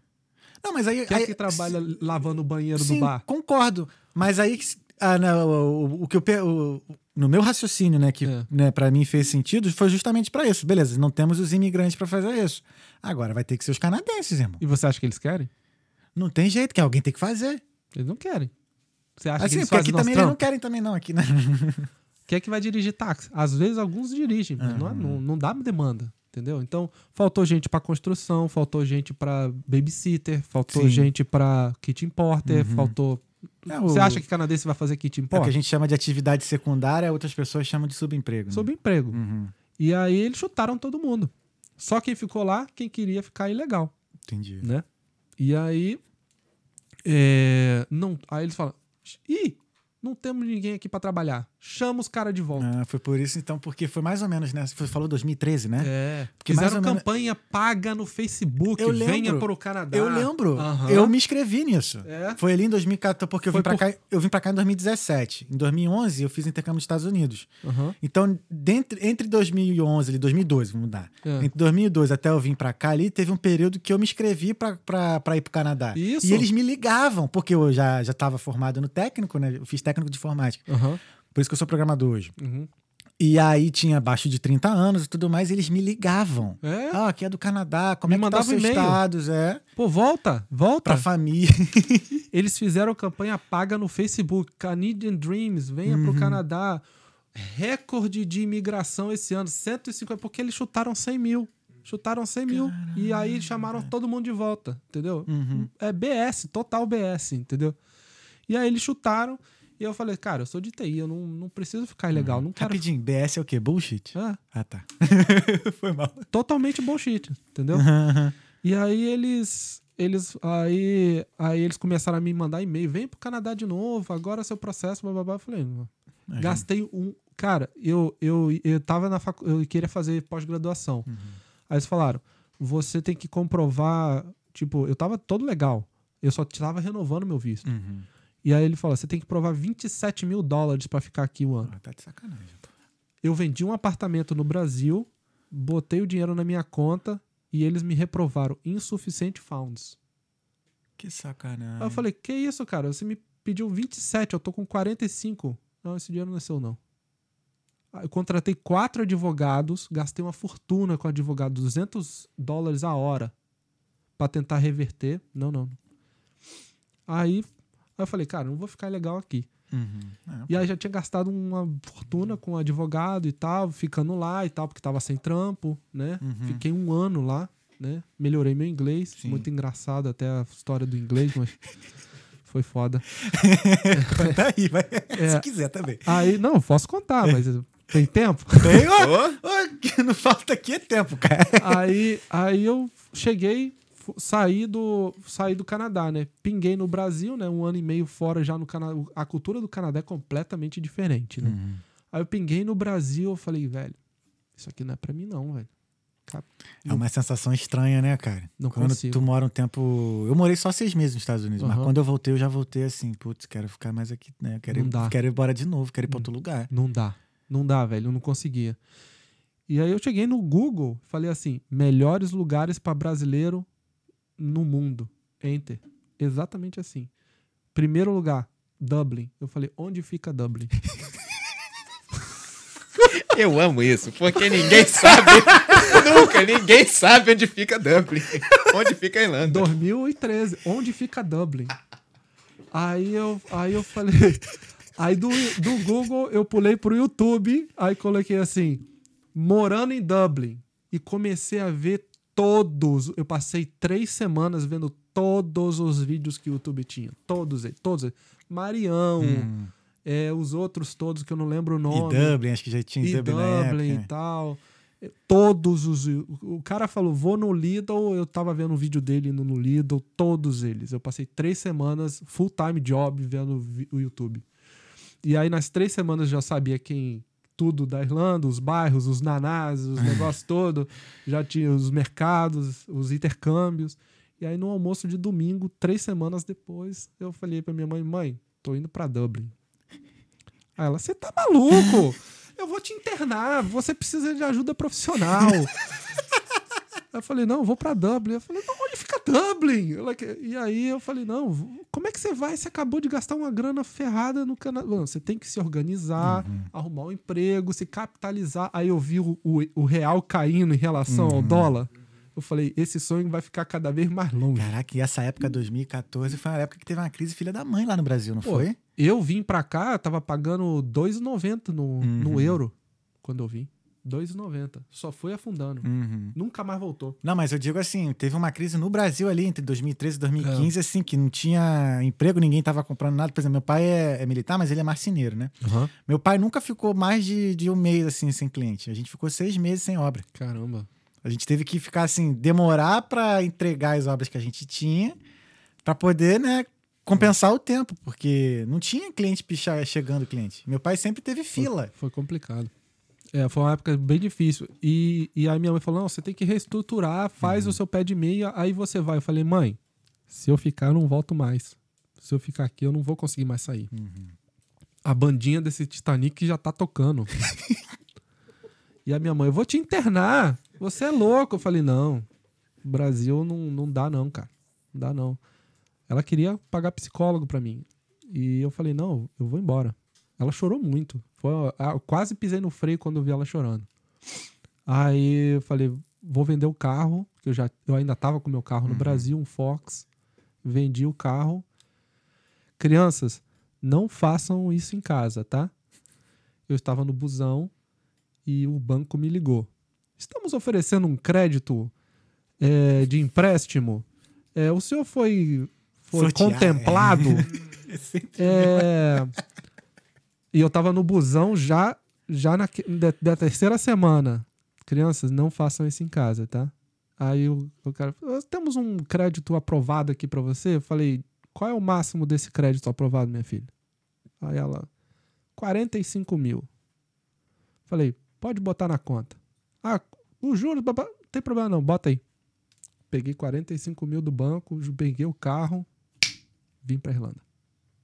Porra, tu veio com. Veio, veio, veio forrado, veio bem, veio bem. Vou, vim com faca na caveira. Aham. Eu cheguei aqui, acho que tá- tá com 13 mil. 13 mil, mais ou menos. Veio bem pra caramba, pô. É, mas aí cheguei, aí eu fiquei na minha cabeça, né? Uhum. Falei, pô, eu vou chegar lá, vou arrumar um trampo, né? E aí eu vou ganhar em euro e pagar em real. Então, pra mim, vai ficar sussa, né? E aí eu fiz isso. Crianças, não façam isso em casa, hein? E aí eu vim faca na caveira. Pessoal indo dançar na Dices e tudo mais. E eu já cheguei aqui, meta, 25 currículos por semana. Pá, pá, pá, pá, pá, pá, pá, todo dia. Pessoal saindo e eu só mandando currículo direto. E tomava não, não, não, não, não, não, não, direto. Nove meses tomando não. Nove meses, velho. E eu tinha um background legal, Uhum. tipo, eu trabalhei na Accenture, eu trabalhei na, na Oi, eu trabalhei no, no Banco do Brasil, sabe? Em TI e tal. E não, não, não, não, não, não, toda hora. Porque tinha que aplicar pro passaporte, né? Não tinha. Sim. Não, não, não vim com passaporte. Que nem eu. Cheguei aqui com duas malas, cara. Cheguei aqui em Dublin, não sabia nem onde era. Cheguei aqui com duas malas, duas guitarras. Minhas guitarras estão aqui. Troquei- que maneiro. trouxe a minha, uma, duas Gibson. Aí cheguei com as minhas guitarras. Eu tive que vender a minha pra mim. Triste. Hã? Ele teve que vender a dele Porra, pra vir. Que triste, velho. Aí cheguei aqui com as duas malas e um sonho, né? E aí fui construindo, cara. É, fui acomod... Aí na primeira acomodação não tinha lugar, que tava em crise, todo mundo. Pô, eu fui visitar uma casa tinham 45 pessoas pra visitar a casa, cara. Tá uma fila. Quando o cara, o, o landlord chegou, ele falou: pô, isso é um pub? Mandou ainda. E o pessoal na fila esperando pra ver a casa. E aí eu consegui acomodação pra morar com 16 pessoas e dois banheiros. Puta merda. Foi quando eu cheguei aqui. Aí eu só mandando currículo e não, não, não, não, não, não. E o dinheiro acabando, né? Uhum. E não, não, não, não. Falei, agora. Aí quando eu tava com 80 euros pra pagar o aluguel e comer na semana seguinte, depois de nove meses já gastei o dinheiro inteiro. Uhum. Aí eu falei, agora tem que arrumar qualquer coisa. Aí eu arrumei um trabalho de night porter, né? Fazer café da manhã e limpar o hotel de noite. Aí foi aquilo ali que me deu um gás pra né, pagar Uhum. as contas. Porque aqui, mesmo você ganhando um pouquinho mínimo, Uhum. você paga as Paga as contas contas. e você tem uma vida digna. Uhum. No Brasil, não. Mas aqui você tem. Sim. Mesmo. E aí eu, porra, limpava o banheiro do pub rindo, assim. Aí o gerente até brincava assim, pô, esse cara é o único que limpa o banheiro do pub rindo. Eu falei, eu sei, porque isso é temporário, fiel. É, exatamente. Esse, esse aí mesmo. É a mentalidade, você É. coloca na cabeça. É esse o fundamento. Cara, isso é um. A galera tava lá no, no- hotel há 13 anos trabalhando lá. Falei, velho, isso aqui no máximo 5, 6 meses. Hum. Só pra pagar minhas contas enquanto eu não arrumo o trampo. Então você bota isso na sua cabeça, isso te dá uma força bizarra pra você a- passar a dificuldade, entendeu?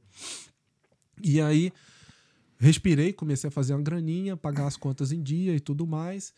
E aí, mandando não, não, não, não, tomando não direto, 25 currículos por semana. Aí eu fui fazer um, um, um freela numa, numa agência de emprego, né? Ali do outro lado do rio. Aí eu vi uns caras lá fazendo entrevista e tudo mais, os caras falando e tal. E fiz o banco de dados dele e tal, palestra e tudo mais. Aí fiz o banco de dados dele, ele falou: quanto é que é o serviço aí, meu camarada? Aí eu falei: não me paga não, me dá um, um curso desse aí. Aí o cara, tá bom. A hora do cara, do coach, era 160 dólares, euros a hora dele. Caramba. 160 euros a hora dele. Aí ele me mandou, fizemos uma entrevista, né? Fizemos uma entrevista, é uma entrevista fake. Ele te dá várias técnicas para você passar na entrevista. E o, eu me dá um negócio desse aí. Não me paga não. Aí eu fui fazer entrevista com ele, é uma entrevista fake, e ele simula todo tudo e ele grava com quatro câmeras em todos os cantos a entrevista. Você faz a entrevista de 40 minutos. Depois ele vem e repassa na tela todos pausando e fala, isso aqui tá errado, isso aqui tá errado, isso aqui tá errado, isso aqui tá errado, isso aqui tá errado, você vai anotando. Você treina em casa e aí você aplica nas entrevistas. Nove meses tomando não. Na primeira semana eu tomei quatro sims. Dois pra Irlanda, um pra Portugal e um pra Alemanha. Direto, assim, nessa mesma semana. Usando as técnicas do cara. Caraca, que maneiro, mano. Eu fico passando essas técnicas pra frente, porque nós somos brasileiros, cara, e brasileiro se ajuda. Uhum. As outras nacionalidades ficam até surpresas de quanto os brasileiros se ajudam aqui. Claro, sempre tem um, um ou outro que vai, rema fora, né? Mas os brasileiros se, se apoiam, cara, se ajudam. E, e eu fico passando essas técnicas, né? Porque eu acho que são válidas. Me ajudaram muito, me salvaram, velho. E aí eu comecei, tomei quatro sims e aí começou o Stamp 1, né? Que, é, o, que é o tempo de trabalho. E hoje eu sou cidadão irlandês, É. né? Eu tenho Stamp 1 também e pego. Ano que vem eu dou entrada na, na, na cidadania. E, pô, cheguei aqui com duas malas, velho. Entendeu? Então, assim, eu gosto de ajudar também. Então, por exemplo, essas técnicas, né?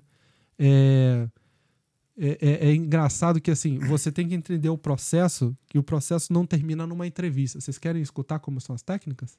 Por favor. É? É nós e eles. Então, é, o, o, a- o processo eles não, termina, não termina na entrevista. A entrevista é um, um dos, dos pontos dentro do processo. Então você não termina o processo quando você faz a entrevista. A entrevista foi mais uma. E isso te ajuda mentalmente a tomar um não e não desanimar. Esse é o primeiro ponto. Como é que você faz? Você vai fazer igual é, álbum de figurinha. Então você vai fazer o seguinte: é, você vai reunir e as 50. Esses caras são muito. O pessoal de RH, entrevista, eles são muito pouco criativos. Tá? Então você vai, você vai reparar isso. É estatística. Pega as 50 principais perguntas que de uma entrevista na sua área. Não precisa ser TI, não. Qualquer área. Tá? 50 melhores perguntas. E aí você vai colocar isso num caderno, faz a resposta a, a resposta perfeita, não tão longa, não tão curta, mais ou menos três linhas, de todas as 50 perguntas. Treina no espelho as 50 perguntas. Por quê? Quando o cara puxar a pergunta, você já tem a resposta na cabeça. Você não precisa montar a resposta. Primeiro, passa confiança. Segundo, passa fluência, mesmo que o seu inglês não seja tão bom. Porque como você já construiu a pergunta perfeita, você já sabe as preposições, os negócios. né?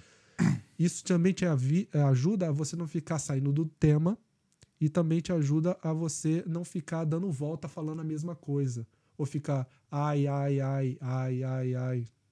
Você já sabe a resposta completa. Isso passa uma, um, um- um preparo muito maior. Então você faz as 50 perguntas. Pá, treinou no espelho. Beleza.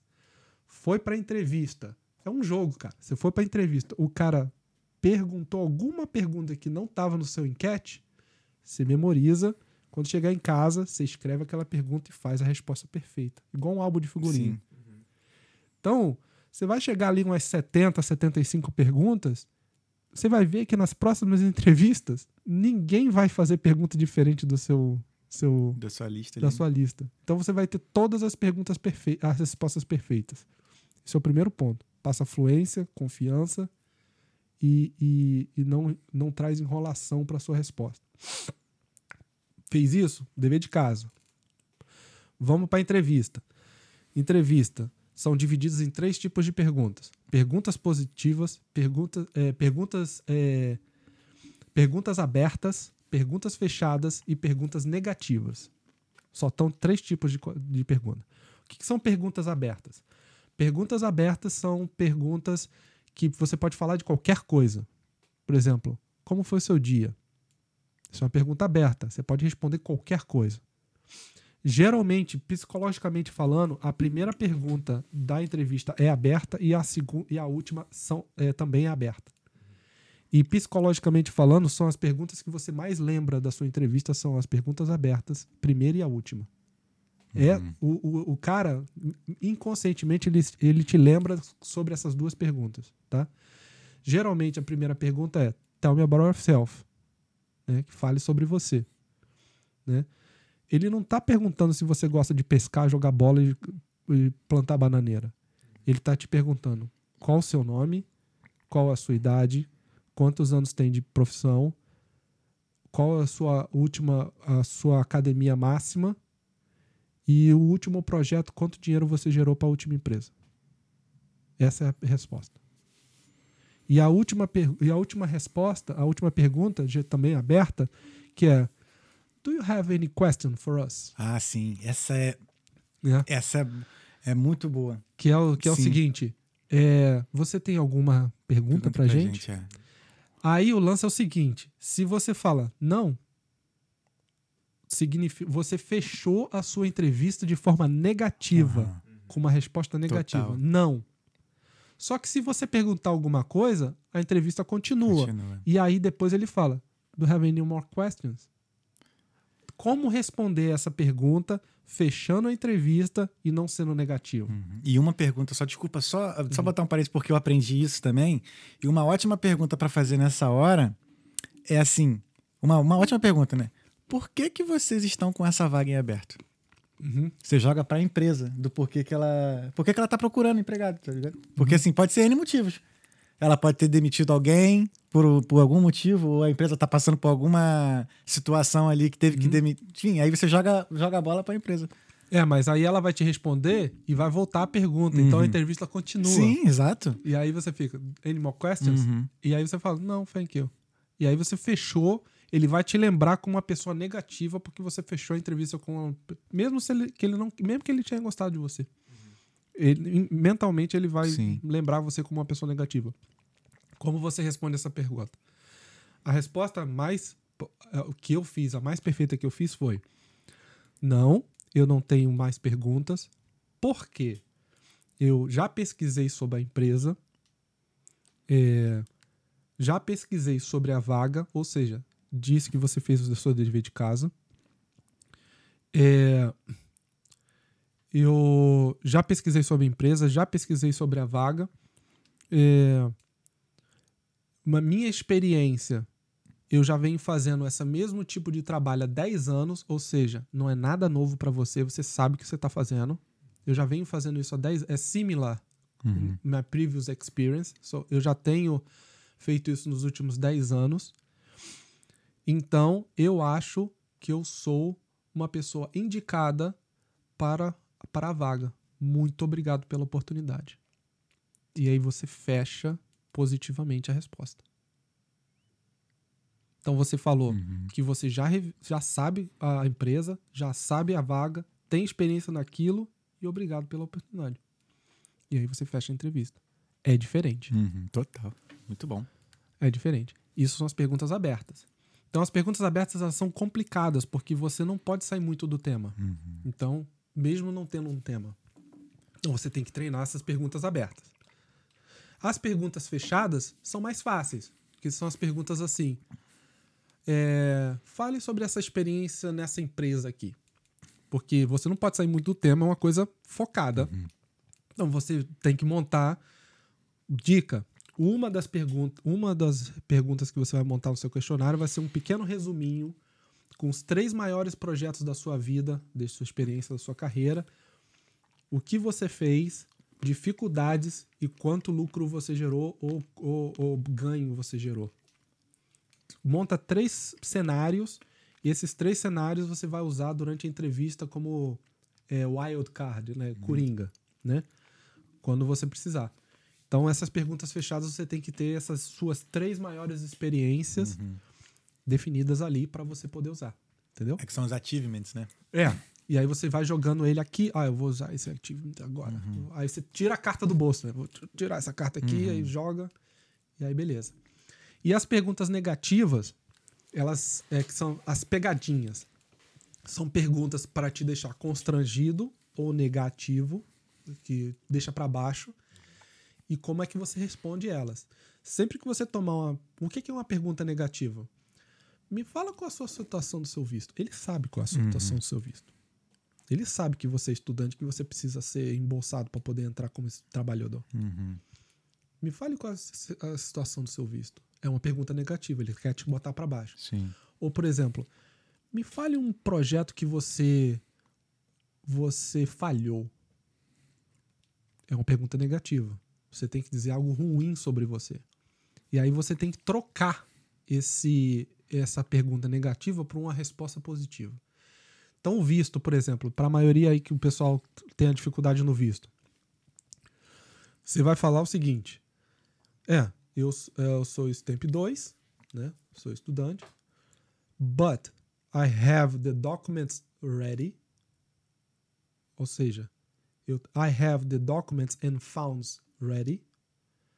In two, three weeks, I'm gonna be ready to work for you. You just need to sign some papers. Então, o que você, você reduziu o processo de imigração Uhum. a assinar poucos documentos. Então você fala que você, você já correu atrás do processo, sabe como é que é, tem toda a documentação já certinho, ele só precisa assinar meia dúzia de documentos, três semanas você está apto para ele. E aí vem a pulo do gato, galera. Você, você tem que falar, você tem os documentos e o fundo é, preparado. O que, que você está falando para ele? Você não pode falar, eu pago pelo visto. Você não pode falar isso. Putz, eu falei várias vezes. Você não pode falar isso. Porque é contra a lei. Você tá. é- na Irlanda, o, o cara não pode pagar o seu visto. É contra a lei. Então ele nunca vai falar que vai pagar o seu visto. O que, que você fala? I have the funds ready. Ou seja, eu tenho toda a parte financeira pronta. Uhum. Você está dizendo, entre as entrelinhas, você fala, eu pago o visto, mas de uma forma elegante. Entendi. Entendeu? Então, I have the documents and the funds ready. Então você fala, se você quiser, eu pago o visto. Essa é a tradução. Uhum. Mas você não fala para ele pagar o que você pode pagar o visto. Nossa, eu falei muito direto. Não, eu posso pagar, não precisa se preocupar, não. Eu falava assim, eu já sei todo o processo. Porque, assim, eu sou estudante, eu sou brasileiro, não tenho cidadania europeia, nem, nem, nem sequer a chance de ter um stamp for, porque eu também não vou casar. Eu falava assim. Mas é, eu sei que muitas empresas não entendem do processo, e eu entendo do processo, sei como é feito, e eu, eu estou disposto a pagar, se for possível, se for Se preciso. você tivesse na entrevista com o cara, ele ia apontar várias coisas erradas na sua Uhum. resposta, porque você falou de casamento que não tem nada a ver, É. você diminuiu outras empresas porque eles não sabem o processo. Uhum. Então você trouxe vários pontos negativos, diferente de I'm stamp 2, I eh, I know about the process already. It's very simple, simple, straightforward one. You just need to sign some documents. I have the documents and, fu- and funds ready for you. Three weeks are gonna be ready to enter in the company. Você vê que nenhuma das coisas que eu falei na resposta são negativas. Exato. Por isso que você tem que fazer o, o álbum de figurinha. Porque você vai ver aonde você está falando negativamente ou saindo do tema e você corta. E você treina aquela resposta específica. Aí são as respostas negativas, entendeu? Uhum. Então, respostas abertas, respostas eh, fechadas e respostas negativas, junto com o álbum de figurinha, batata. Viu? Só não entra, só não pega emprego agora se tu não quiser. Batata. Ou se tu não assistiu Talkando. Você não assistiu Talkando. Ah, tá perdendo, né? Ah, esse corte vai bombar, hein? Ah. É, então, assim, é- é, são técnicas que você aprende. Depois eu comecei a aplicar, cara, direto, quatro semanas, tomando sim o tempo inteiro. Eu agora boto o meu LinkedIn não e o cara continua me ligando. Sim. É, Cara, cara, a- a- toda entrevista, depois que eu aprendi as técnicas, todas as entrevistas que eu participei, trabalhando ou não, eu ganhei. Eu ganhei. Proposta, né? Receber a Proposta. proposta. Eu, eu, no meu caso, foi. Eu recebi duas. Uma E- na empresa que eu tô agora e uma outra que era lá em Sligo que eu não quis. Ah, E mesmo assim, a recrutadora lá ficou chateada comigo que eu recusei. Mas quando eu consegui, eu consegui duas vagas. é, é, a, a, a, a, empresa, a Fidelity, ficou bolada comigo também. Eu, eu, eu, eu- Porque eles demoraram, a outra veio e mandou Uhum. a proposta, eu aceitei, e aí eu falei, não, agora já tô trabalhando. Aí eles ficaram bolados comigo. é, a Fidelity eu, eu me inscrevi pra lá, mas eu não quis. Eu, assim, eles me recusaram e tal, mas eu depois até dei, eu agradeci, tipo, né? Agradeci a Deus muito querido, porque eles trabalhavam com Angola e eu já eu detestava Angola. É, tem, do, tem duas Fidelities aqui. A, Uhum. a- A Fidelity Investments que eu tô falando. É, porque tem a Fidelity europeia e a, e a americana, né? São Entendi. completamente duas empresas completamente diferentes. Aham. Acho que então foi americana. É uma verde, uma que é mais que a... É uma que uma fica no centro e a outra fica em Dublin 20. É essa aí que eu 26. fui. Tem Essa que aí. pegar um Luas lá pra longe. Essa é lá, americana. Essa aí. Então foi essa aí mesmo. Essa é americana. Completamente diferente. Então, assim, é, são técnicas que você aprende. E, galera, é, isso funciona para a Europa inteira. Uhum. Funciona para a Europa inteira, entendeu? Então, é, não fica. Se você tá preso aqui na Irlanda, não consegue achar na sua área e tudo mais, começa a procurar no, no- na Alemanha, entendeu? Na- na- em outros países que surge. Surgem bastante vagas usando as mesmas técnicas, entendeu? Caraca, muito bom, Alexandre. Nossa. Aulas. Aulas. Obrigado. Agora eu nem sei mais o que eu vou continuar. Mas, cara, e como é que foi a sensação de. Porque eu sei da minha, né? Aham. Quando eu cheguei na minha mesa lá no trabalho que eu vi lá, Thales Andrade, né? Um MacBook lá bonitinho, caderninho. A minha sensação foi a mesma sensação daquele filme Em Busca da Felicidade, do Will Smith. Oh, Nesse momento, nesse, né, como é que é? Este momento, este pequeno momento da minha vida eu chamo de felicidade. foi, cara. Eu não dormi pra poder ir no primeiro dia trabalhar. É, pô, dormi. Não conseguia. Porque, tipo, é, foi uma vitória maravilhosa, entendeu? Uhum, foi. Quando você chega aqui sem nada, sem ninguém, e você tem que desbravar tudo sozinho, Tu não conhecia ninguém aqui, né? ninguém, cara. Eu, eu aprendi a Irlanda pelo YouTube. Não conhecia absolutamente ninguém. E aí comecei a fazer as amizades na- nas acomodações, no trabalho e tudo mais, né? Mas foi isso. Eu não conhecia absolutamente ninguém. Hoje as pessoas, às vezes, é, muita gente quer vir pra Irlanda, eles me mandam inbox, né? Pedindo dicas e tudo mais, amigos, pô, dá uma força aí e tal. Aí eu mando o caminho das pedras. Mas eu não tive caminho das pedras. né? Aprendi tudo na marra. Foi naquela época que teve o, o escândalo dos- do, do- das escolas, lembra? Que Sim. fecharam escolas pra caramba. Uhum, uhum. O- Eu vim, assim, por indicação do meu melhor amigo, que é o Alexandre, né? Inclusive foi a pessoa que deu o nome Talqueando ao Talqueando. Ah, olha. É. E ele caiu nessa também, a escola dele faliu. E não, eu, eu cheguei um pouquinho antes. Eu cheguei um pouquinho Ele antes. chegou em 2015 aqui. É, eu cheguei em, Eu comecei em 2014 a escola. Mas o que, que aconteceu? Eu vim pra cá, pra Irlanda, como estudante, mas eu já tinha um ano e meio de Canadá. Sim. Então, Então, já tinha inglês. Então eu já tinha inglês. Aí o que, que eu cheguei na escola? Eu zoei a prova inteira pra entrar no básico, não esquentar a cabeça com a escola. Aham. né? E procurar emprego. Cara, você é a primeira pessoa que eu conheço que, faz, que fez isso. Mas, Porque eu não tinha. Queria chegar aqui pra aprender inglês. pô, mas tu voltar pro básico? Tipo, É pra pô, o dever de casa ser menor, entendeu? Pra- eu só tirava notão. entendi.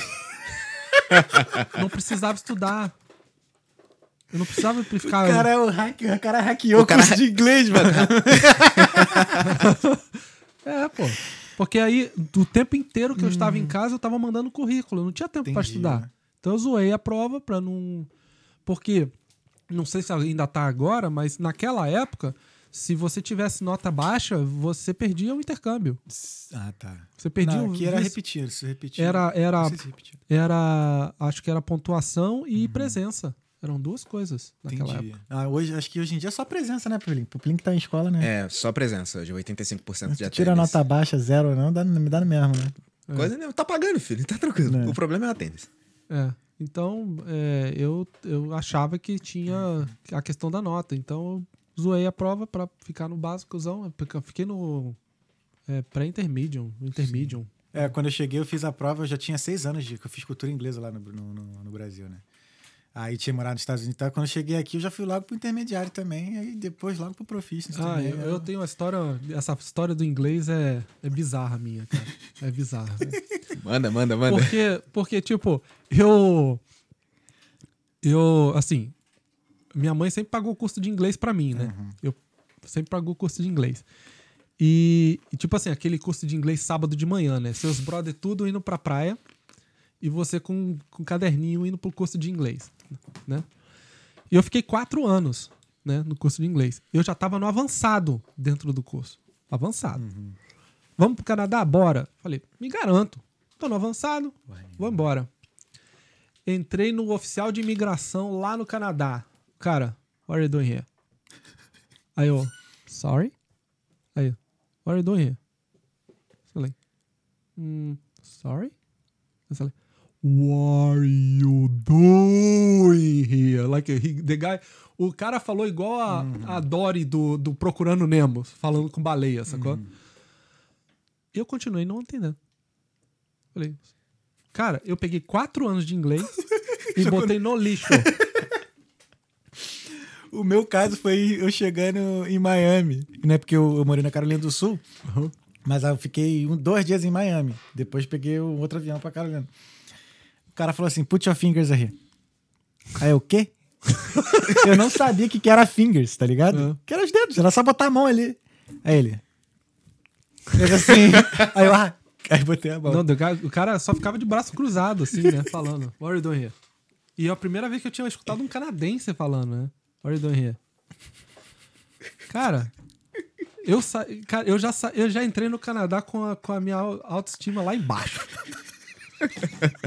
Lá embaixo. Isso rolou comigo quando eu cheguei aqui. Tipo assim. Ah, aqui foi de novo. Depois de um ano e meio de Canadá, eu cheguei aqui, vi o Aris falando, eu falei, meu Deus do céu. Não fala inglês. Cara, de novo. Eu Eu vi- vi esse filme. Eu vim confiante. Falei, pô, pelo menos me comunicar ali no básico eu sei. No primeiro, do Anabag, que eu ouvi, eu falei, hã? nesse level. E aí, cara, entrei, entrei no Canadá, né? E não conseguia falar direito, levei um tempo pra me adaptar. Aí eu falei, cara, é agora que eu vou aprender essa língua, seja na marra. Aí liguei o. Assim, radical, modo radical. Aí, meu, meu flatmate, depois da banda, né? Porque a banda só falava português, né? Aham. o flatmate era canadense, a namorada dele canadense. Entrei numa escola de inglês no, no, em Toronto de coreano. Só tinha coreano no. co- Só chegava avião de Coreia no, no, no, no, no, no curso. Todo coreano. Eles só ofereciam curso. E um brasileiro que era eu. Então, assim, mesmo que eu quisesse falar português, Não dá, não. ninguém Ah. falava. Mas, pô, tu cantava músicas em inglês na banda, né? Eu não ah, não, tu cantava. não cantava, tu era guitarra. Eu traduzia no Google Tradutor e era Pode aquilo crer, ali, né? pode crer, tu não cantava. Não cantava, não, mano. cara. E aí, Se tu cansasse, até pelo menos ele pegava a prática ali Não da can- fala e tudo mais, não mas não. cantava. Aí, eu entrei no curso de coreano pra aprender inglês e o professor era indiano. Don't tell me what to do. E a- Mas o cara era muito bom. É. Muito bom. Muito bom. E eu. a- a- a- o curso era animadíssimo. porque eles tinham uma, uma, uma aula que era assim: Hot Topics. Que é, é- é- é tópicos quentes, né? E o cara era maluco. E era uma combinação muito estranha, porque Hot Topics, o, cara, o professor era doido e, e ele falava assim. Ele trazia política, religião, e, pô, tinha cara da Coreia lá, tinha cara da China, tinha cara da, de Hong, tipo, da, do Japão, e eles não se entendem em termos de, de, de religião. De... Era um quebra-pau da porra na aula, velho. E eu assim, caralho, e o pau comendo. E os caras trocando mó xingamento, um saiu da sala, o outro queria bater no outro, e eu, eu é hot topics mesmo, cara. E eu lá de brazuca, lá no meio. Até que, até que o, o- a gente trocou de professor, aí o cara, aí entrou um pessoal novo, aí pensa assim, japonês, indiano, aí, ah, indiano, aí chinês, coreano, aí o cara, eu sou da Sé. São Paulo. Os três já, asiáticos viraram assim. Não. É, eu falo português. O cara falou português. O cara lá de São Paulo.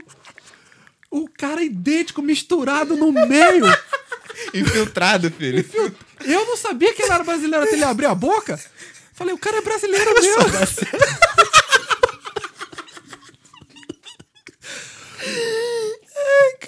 Eu falei, e aí, brother, beleza? Tomei um surto porque eu não tinha visto brasileiro por meses na, na, na, esco- na, na, na, na- no escola lá no caralho. Eu sou da, sou da C. Ai, cara. Alexandre, como é que você se vê hoje, cara? Tipo, chegou, tu não sabia nem qual era Dublin. E agora tu tem um livro. E tá, vai lançar a trilogia em Dublin. É, cara, a vida, a vida é muito engraçada. Ela ri dos seus planos, né? Porque você pode planejar o que você quiser, cara. A vida, ela vem e brinca com E isso. né? brinca, mano. Porque eu nu- nunca esperei. Na... Se você fosse 10 anos no passado e falasse, ah, cara, você vai sair da banda, vai morar num lugar chamado Irlanda e vai ser escritor. Cara, eu falei, qual a maconha que você puxou, velho? Porque é, tá estragado esse negócio aí. Eu nunca esperaria na minha vida ser um escritor e ainda mais com a resposta que eu tô tendo do livro. O livro tá incrível. Todas, todas as respostas, a, a Livraria Cultura tá rodando dentro da Livraria Cultura. Todos os vendedores estão lendo o livro Cara, que maneiro. sabe? As- os feedbacks das, da- da- dos influencers, todo mundo amando. É, o livro tá 4.9 estrelas de 5, né, cara? É, com 15 reviews agora, né? 15 reviews. Aqui, ó, vou botar aqui de Teve- novo o livro, galera, ó. Teve um, re- teve um review que foi muito engraçado, cara. Eu gostei muito do review. o cara botou 5 estrelas na Amazon. O cara botou 5 estrelas e falou assim: Pô, esse livro fez eu perder o ônibus. eu ado- ado- achei brilhante o review do cara, né, cara? Genial. Não, porque, porra, pra perder o ônibus, tu tem que estar com o bagulho muito atento mesmo, cara. Nossa.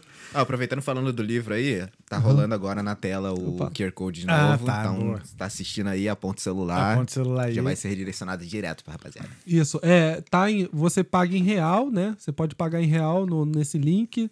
é, e aí a produtora vai me mandar e eu vou mandar daqui da Irlanda pra você, tá? E, e você pode escolher em português ou em inglês também. Porque agora vai sair. Já lançou em inglês, já? Vai sair agora, segunda-feira já tá. Aí. Ó, de antemão, que é a primeira vez aqui no Talkando Primeira falando. vez, vai sair em inglês, graças a Deus. Teve a pré-venda, quem perdeu a pré-venda, é, mas. Mas tu, já vende, tu vendeu bem na pré-venda, não foi? Vendi 20 na pré-venda. 20, 20 livros na pré-venda, muito legal. Muito legal mesmo. Porque, não sei se a galera sabe, né? Mas é, na- no meio de, de escri- escrita, se você vender 50 livros na pré-venda, já é considerado best-seller. Então eu sou um half-seller. Half né? seller. Half best seller. É. Então, Cara, que irado, mano. então, é muito legal. Eu vendi mais ou menos, eu vendi 18 livros em português Uhum. na pré-venda e vendi 20 em inglês aqui.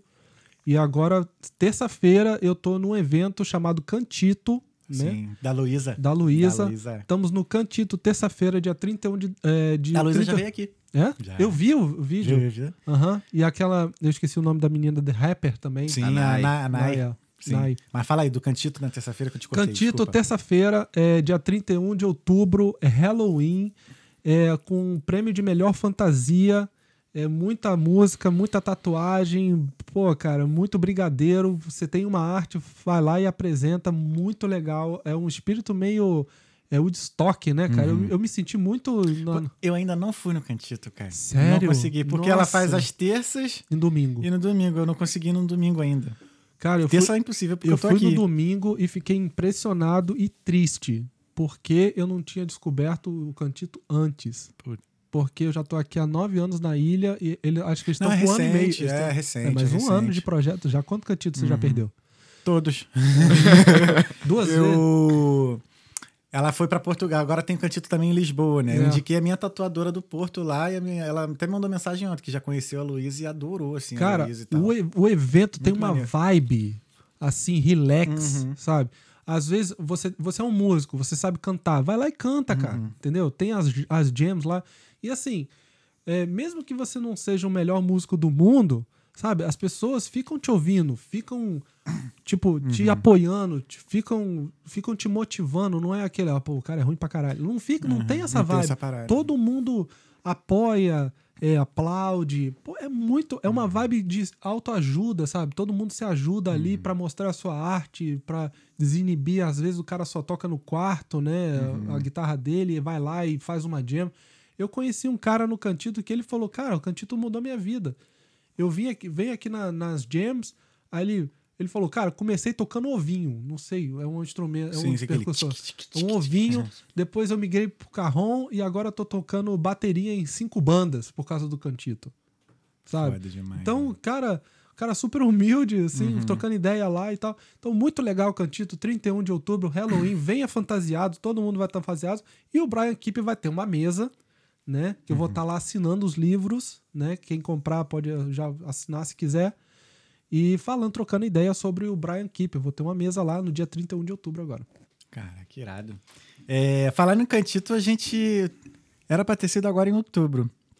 Mas eu tenho que falar com a Luísa que a gente vai fazer um episódio do Talkeando no, No Cantito. Cantito. Pô, que legal, hein, Vai cara? ser rolar. Nossa, a gente que- vai fazer um episódio lá, levar a nossa estrutura pra lá. Pô, muito legal, cara. Em breve, em breve, em breve. Eu gosto, gosto, gostei muito. Eu, eu fui no Cantito duas vezes e, cara, a- animal demais o Uhum. evento. Animal demais. Vou ficar de olho pra quando tiver no próximo domingo, próximo, né? Eu não deixei de. Né? É. Eu vou estar no Cantito dia 10 de dezembro também, mas no palco, apresentando o Brian Keeper no palco. 10 de dezembro é um domingo? É. Então, 10 de dezembro. Anota aí. 10 de dezembro, 10 de domingo, dezembro. eu vou estar no palco apresentando o vídeo dos personagens com o Léo, a voz do Léo do Cavaleiro do Zodíaco. Olha aí. Foda. Léo, ô Léo. Falou ele, Léo. Alexandre, vamos ver as mensagens? Bora. Pergunta. Temos mensagem Pedro? Temos mensagem. Temos Opa! mensagem? Aí, ó, então vamos, vamos que vamos. Quero agradecer, gente, aos nossos patrocinadores, né? Fazer o mexendo aqui, ó. Vital Intercâmbios, a Aline Brito Beauty Clinic e a Fato Pervoy. Mais informações na descrição desse vídeo, tá? Não deixe de, de ver os nossos patrocinadores. Tu, tu, tu. Inclusive, sua, sua esposa vai lá na Aline Brito, né? Vou. Vai lá, Vai. tá vendo? Eu vi, eu vi no, no, no outro episódio que você divulgou, e aí eu tô querendo marcar um tempinho lá. Não sei onde fica, tem que dar um Google. É ali em pra- D2. Ali no D2, bem, bem no coração ali Pô, da. Ali perto da perto minha da. casa. Perto daquela estátua da mulher que tem um decotão. Ah, Meli, Ma- é, Molly Malandro. Isso. É. Então, tem ela ali. Tu olha de frente pra ela, tu vai virar à Que direita. a Irlanda é incrível, né, cara? Eles botaram a estátua de uma prostituta na frente da igreja. Você Ah, sabe? eles pegaram é, uma igreja virou pub, o The Church. Não, é. Era uma igreja. Eu acho. Eu acho. eu- não, não tô criticando, não. É lindo. Eu gosto dos contrastes. Eu gosto, é velho. lindo. É, Eu não sabia que ela era prostituta, não, cara. ela é. Por isso dos peitão. Ah, É. entendi. Ela, ela, ela era prostituta de noite e ela vendia na feirinha fruta de, durante o dia. Por isso que ela tá com carrinho. Entendi. É. É, também nunca pesquisei também. É. Você faz a tour, o cara te explica lá, é muito interessante. É uma, vi- ela foi na época de crise, né? Que tem que. a- Cara, uma, uma coisa. Não sei se você, vocês já viram o documentário do Pirula sobre a Irlanda? Não. Não. Mano, você não sabe. Eu, co- eu fui conhecer o Pirula foi recente, por conta do, da, das treta com o Rodrigo Silva. Ah, né? cara, por conta de que da. veja no YouTube o, o, o, o- o documentário do Pirula é, sobre a Irlanda. Eles contrataram o Pirula pra vir aqui e explicar a história da Irlanda. O cara es- começa explicando a história da Irlanda desde a época pré- pré-dinossauro. Foda. e vem trazendo todas as guerras, falando todas as os BOs que a Irlanda teve com a Inglaterra, tudo. São três vídeos, cada um de uma hora e pouco, né? Mais um quarto que, porra, me fez chorar muito, velho. Que foi a história do, do- da, da, da, da tribo nos Estados Unidos. São quatro vídeos dele. Veja esses quatro vídeos porque é brilhante. Bri- Foi a melhor história da Irlanda que eu já vi na vida e não é feito por um irlandês, é feito por um brasileiro. Pirula. Irado. Cara, vamos ele- ver, vamos ver mesmo. Dublin não é. Dublin é por causa de Dublin, do, do Gaelic. Ele aprendeu a língua antiga para traduzir, para poder falar, né? O Dublin é porque Dublin era um lago que tinha aqui, né? Cork, o nome da cidade, não é por causa de rolha. Cork, em Gaelic antigo, significa cidade imundada, porque ela alaga. Ah, até hoje. Até hoje ela alaga, por isso Cork Aham. na língua antiga. é- Então, assim, ele vai explicando toda a história, a- os três períodos de starvation que a, que a Irlanda sofreu Uhum. por causa da Inglaterra. Nossa, que. Cara, é maravilhoso. E o quarto livro, que é da, do, do- o quarto vídeo, que é sobre. É, um, é mais curtinho, né? Que é sobre a. Cara, essa, As é- tribos, né, que você falou. essas tribos, porra, veja, cara, porra, eu chorei igual criança, velho, umas duas ou três vezes vendo esse vídeo. Que foi, posso, posso falar rapidinho? Claro, você pode. É, não, tem- o- não se preocupa com o tempo, não, cara. Ah, então não vamos se lá. preocupa, não. O episódio mais longo, longo que a gente teve foi, durou quatro horas.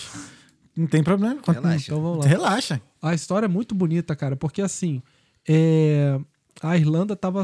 é, a, a Inglaterra, pra punir a Irlanda por causa que tava querendo ser independente, ela cessou a comida.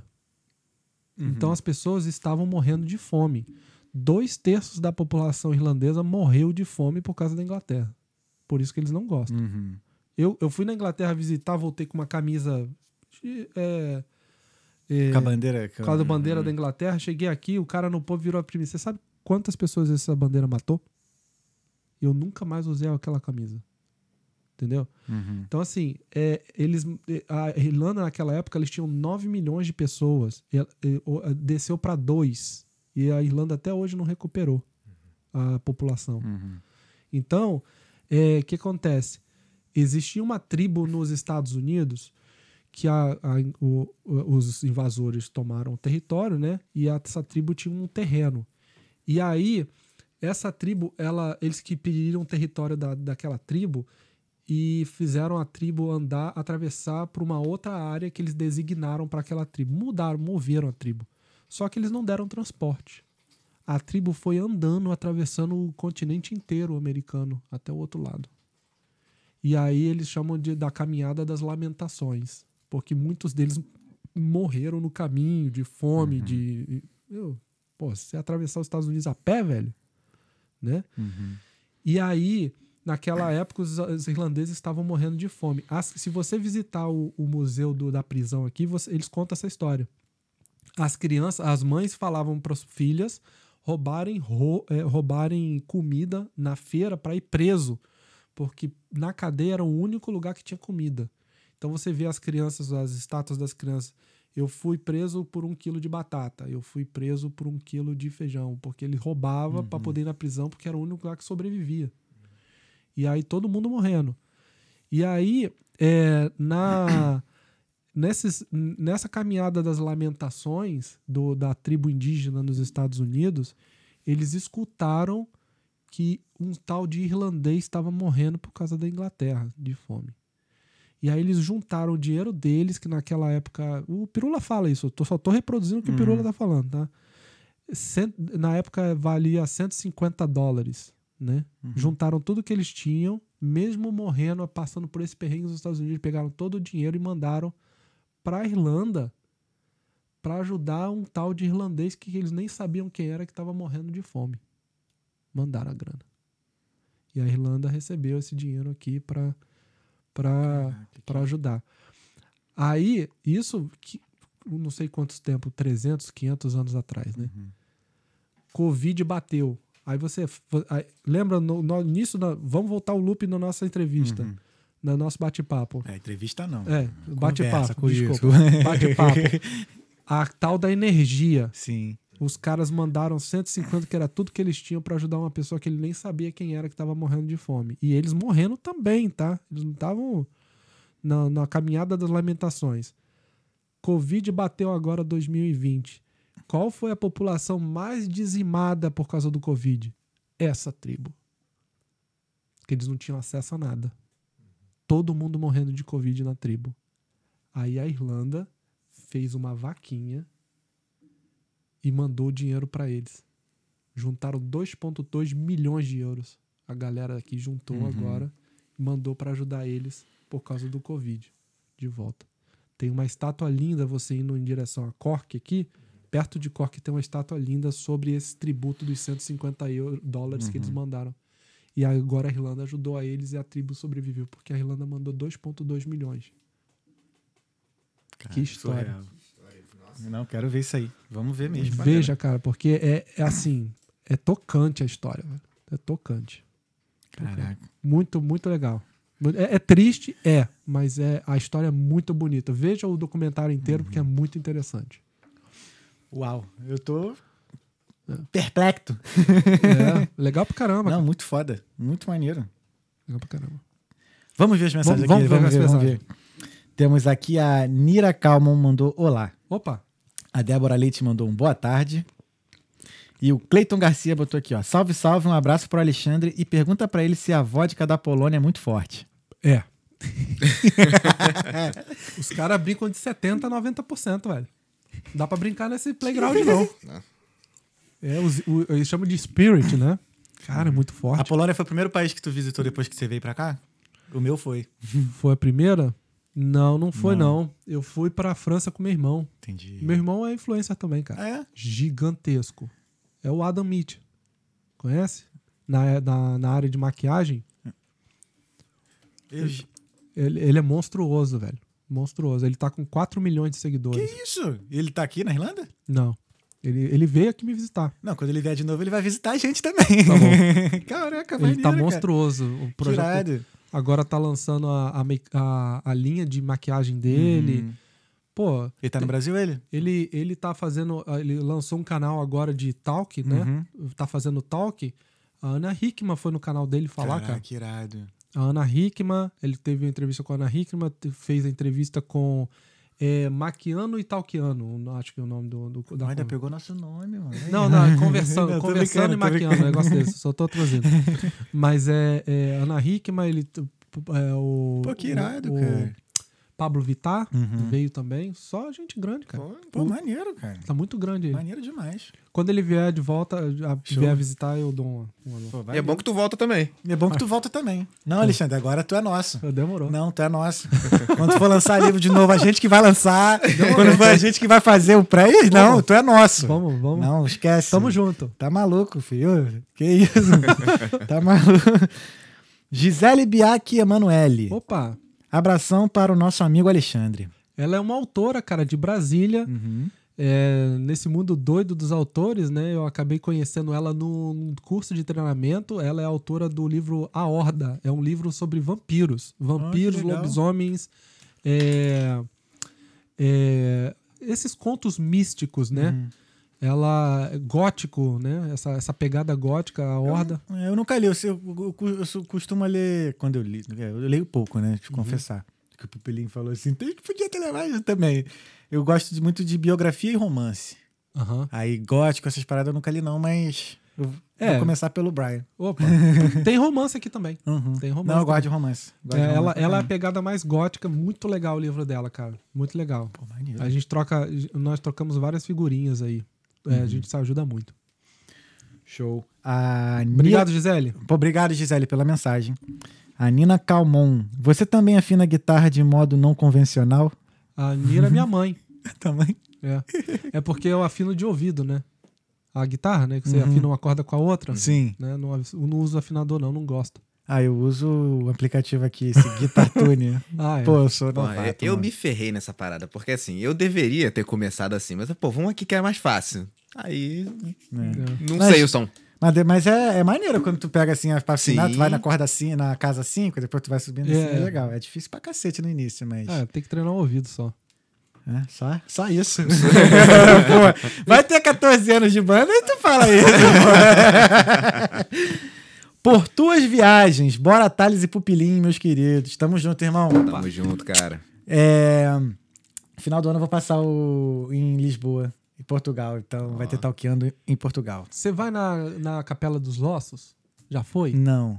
Não conhece? É, acho que é aquela ali na, na- na Torre de Belém? Ali? Não, lado, é, né? não, é. Você tem que alugar um carro e é um- acho que uma hora, uma hora e meia de, de Lisboa. Uhum. Capela dos Ossos. Se você dá um Google aí, é, a Capela dos Ossos, é, na época da peste negra, Uhum. que matou a, a população inteira, né? Uhum. É, eles não tinham lugar para enterrar os corpos. Uhum. Então, é, tinha tanto osso de gente e não tinha onde enterrar. E um artista em Portugal, ele pegou esses ossos e fez uma, uma capela com os ossos das pessoas mortas. Então a capela é toda de osso. Cara, eu vou. Vou lá nessa parada. E e ele botou, o cara ainda foi tão sagaz que ele colocou, aí ó. Caralho. Ah, acho que eu já tinha visto foto já. Aí ele colocou na entrada da capela até assim: aqui jaz nossos ossos esperando os seus. Eita! ah, é em Faro, é em Faro. É faro. Ah, então deve ser por isso que eu vi, porque eu fui ali em Faro, eu, Albufeira. eu acho que era em- é, Aí eu na que- direita da, da- na, na- perto de Lisboa, era mais Ah, perto mas de Lisboa. Faro é pra baixo, né? Não, mas acho que ficava mais é, Ah, não, agora tá dizendo não que é em. Faro não, é Évora, é em Évora. Ah, não é tá. em Faro não. Mas por que, que botaram Faro ali? Ah, é Ah, internet, né? internet, né? Évora, é tipo uma hora, uma hora e meia de, de, de coisa, cara. Muito legal. Ah, é pertinho. Ah, então é pertinho da casa da minha sogra, pô. Minha sogra tem ali, tem uma casa no Alentejo. Uhum. Aí. Maneiro. aí aqui é a escritura. Aqui, bota bota isso aqui, filho. É. Vossos... e pelos vossos esperamos. Caraca, É. Deus me livre, velho. Mas é Porra, mas demais, cara. Maneiríssimo. É. Nossa, mas morreu muita gente mesmo, né? Pô, foram é, dizimadas dois terços da população mundial, velho. Na, É, na, na peste negra. Caraca. É, foi muita gente.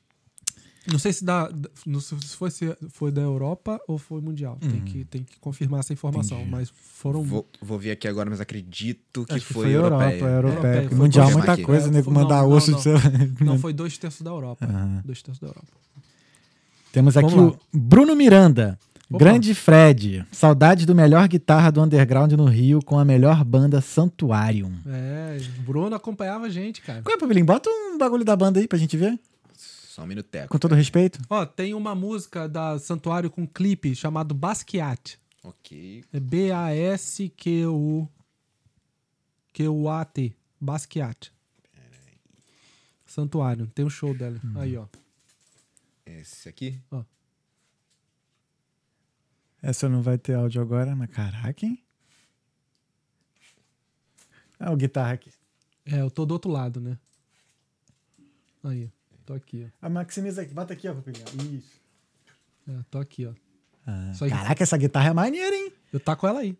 Eu trouxe. Caraca, essa aí é aquela que o Nando Moura tem ali é na. é, caixa, caixa de água. É. Explorer, né? Explorer. Caraca, guitarra irada, mano. É, é uma Gibson que eu trouxe lá de Nova York. É igual do cara do Metallica, né? Ele usa também essa, Sim, sim. essa Explorer. Eu tenho uma, uma tradicional Les Paul Uhum. e tenho essa. Caraca, mano. O Jorginho aqui, vem aqui. Vem cá. É. Vamos seguir. Isso aí foi o lançamento. Esse aí já é o segundo vocalista, né? Ah, entendi. Já era o, é o Ó, neguinho, é o não era o neguinho. negão. É o Já que ele é neguinho. magro. O neguinho, é. Mas o, Caraca, o Bruno, maneiro. ele acompanha a gente desde o primeiro vocalista. O Que Gabriel. irado, cara. O Bruno, ele era um fanzaço. da Muita banda. gente ficou triste com o fim da banda, cara. Cara, ficaram, é, mas é, é um ciclo, né, cara? Uhum. Tu não tem vontade de voltar a tocar, não? O que que acontece? A gente trocou com 14 anos e a gente não conseguiu atrair uma grande, um grande nome, uma grande produtora para produzir. Porque naquela época não tinha a facilidade que tem É, hoje de você hoje. botar na internet, Sim, de sim. você divulgar seu próprio som e Uhum. tal. Um, um Spotify que você pode ganhar dinheiro direto com o Uhum. seu, com o seu som, né? Naquela época, você dependia de uma Sony, você dependia de uma grande Sim, empresa sim, de, sim. Daí de gravadora, né? de gravadora. Caraca, ainda tinha uma mina com, com violino. É, é- é música, é heavy É, metal com música clássica. Que isso? Tem um cara de piano, ó, o pianista ali, ó. Só que o piano não dá pra Aham. levar de cauda. Sim, Tem sim. show que ele tá tocando com piano de cauda. Caraca, que maneiro, Quando cara. tava distri... ele, ele é pianista, ele não é tecladista, ele era pianista. Agora ele tá morando na Suíça. Ele tá morando na Suíça agora.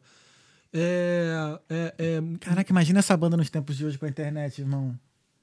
Aí, como a gente não conseguiu patrocínio, era Uhum. sempre dinheiro nosso, dinheiro nosso, com 14 anos, Ah. Aí o pessoal, pô, vou casar, velho. Pô, Entendi. vou fazer faculdade. Cada... Não foi uma briga. Sim, cada Foi- um seguiu um caminho, Cada né? um seguiu um caminho, entendeu? Foi um, foi um ciclo que fechou, né? O ca- Ai, aquele cabelo é de emo ali, olha, Alexandre. Teu cabelo, hein? Tô Pô, brincando. Eu tava parecido com. é, é, o, o Dave Grohl cortou cabelo naquela época, mais ou menos assim. Pô, é, ca- Caraca, mas a mina é muito estilosa no violino também. Que toca isso, cara. muito. Toca muito. Ela tá onde agora? Tá, no, tá Brasil? no, no tá no Bra- Brasil? tá no- acho que tá no Brasil. Acho que ela tava no Brasil e de- ele, ela foi para os Estados Unidos.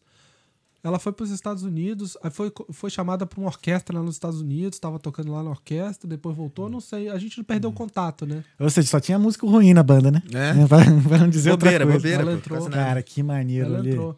Eu, o baterista agora tá em Fortaleza tocando em banda também, tá com filho. Ó, ó, o Alexandre ali, ó. É. Eita, irado, mano. É, essa parte é muito louca, cara. Essa parte da música é muito down. E é verdade que todo guitarrista se acha solista? É, acho que sim. Ó, é porque, pô, tu- quando tu tá tocando ali a guitarra e entra- vai caindo pra, cara- pra parte do solo, tu recebe um poder que vem do alto ali que, pô, é, é maneiro o negócio. A gente, a- os dois eram solistas, a gente revezava, né? Maneiro. E é legal que, pô, tipo assim, nós éramos dois guitarristas completamente diferentes. Então os solos saíam Sim, diferentes. sim. Mas ele tocava muito, ele tocava mais do que eu, né? Eu era mais, eu era, tocava menos, mas eu era administrador da banda. Então eu perdia muito tempo organizando Entendi, a banda. entendi. Cada um tinha uma função bem legal. Aham. E a banda, pô, a gente treinava, cara. Ensaiava, tipo, era um. Era mais ou menos 16 horas de ensaio por semana. Caraca, maneiro, Então cara. a gente levava profissionalmente o bagulho. O equipamento que você tá vendo aí foram 17 mil reais, cara. Que, a- que a gente. Pra época, né? pra Muito época que- dinheiro. Que, a gente levava, ó, só cabeçote Marshall. Uhum. Os dois cabeçotes Marshalls. Eram três guitarras Les Paul pra cada guitarrista, dois baixos. é, tá vendo as guitarras atrás ali, ó? O piano, a bateria também foi um absurdo de caro. A gente levava o nosso próprio equipamento, cara. Era um caminhão de equipamento. Caraca, Que cara. a gente tentou mesmo Uhum. chegar no profissional, mesmo sem produtora, mas não deu pé. Chegou uma hora que não deu pé. Entendeu? Eu achava que público de, de rock, né, de metal, era um público assim, bem. Fiel. Claro, não, digo assim, classe A, B, assim, grande, de, de dinheiro mesmo, sabe? Ah, é. Tipo que é o de eletrônico hoje, Aham. tá ligado? É. Tem muita gente com grana que vai lá e joga um. Pô, é uma pena, cara. Acho que se, a banda fosse, sei lá, num banda- outro país ou Se a nos banda, Estados Unidos desse se a da banda vida- tivesse nascido aqui na, na Irlanda, tinha estourado. Porque as bandas aqui, ela, você sabe que as bandas surgem no. As bandas surgem aqui na rua, né? Elas Sim. tocam na rua, ficam, fica grande e, e a produtora pega, né? Uhum. Dá muito público.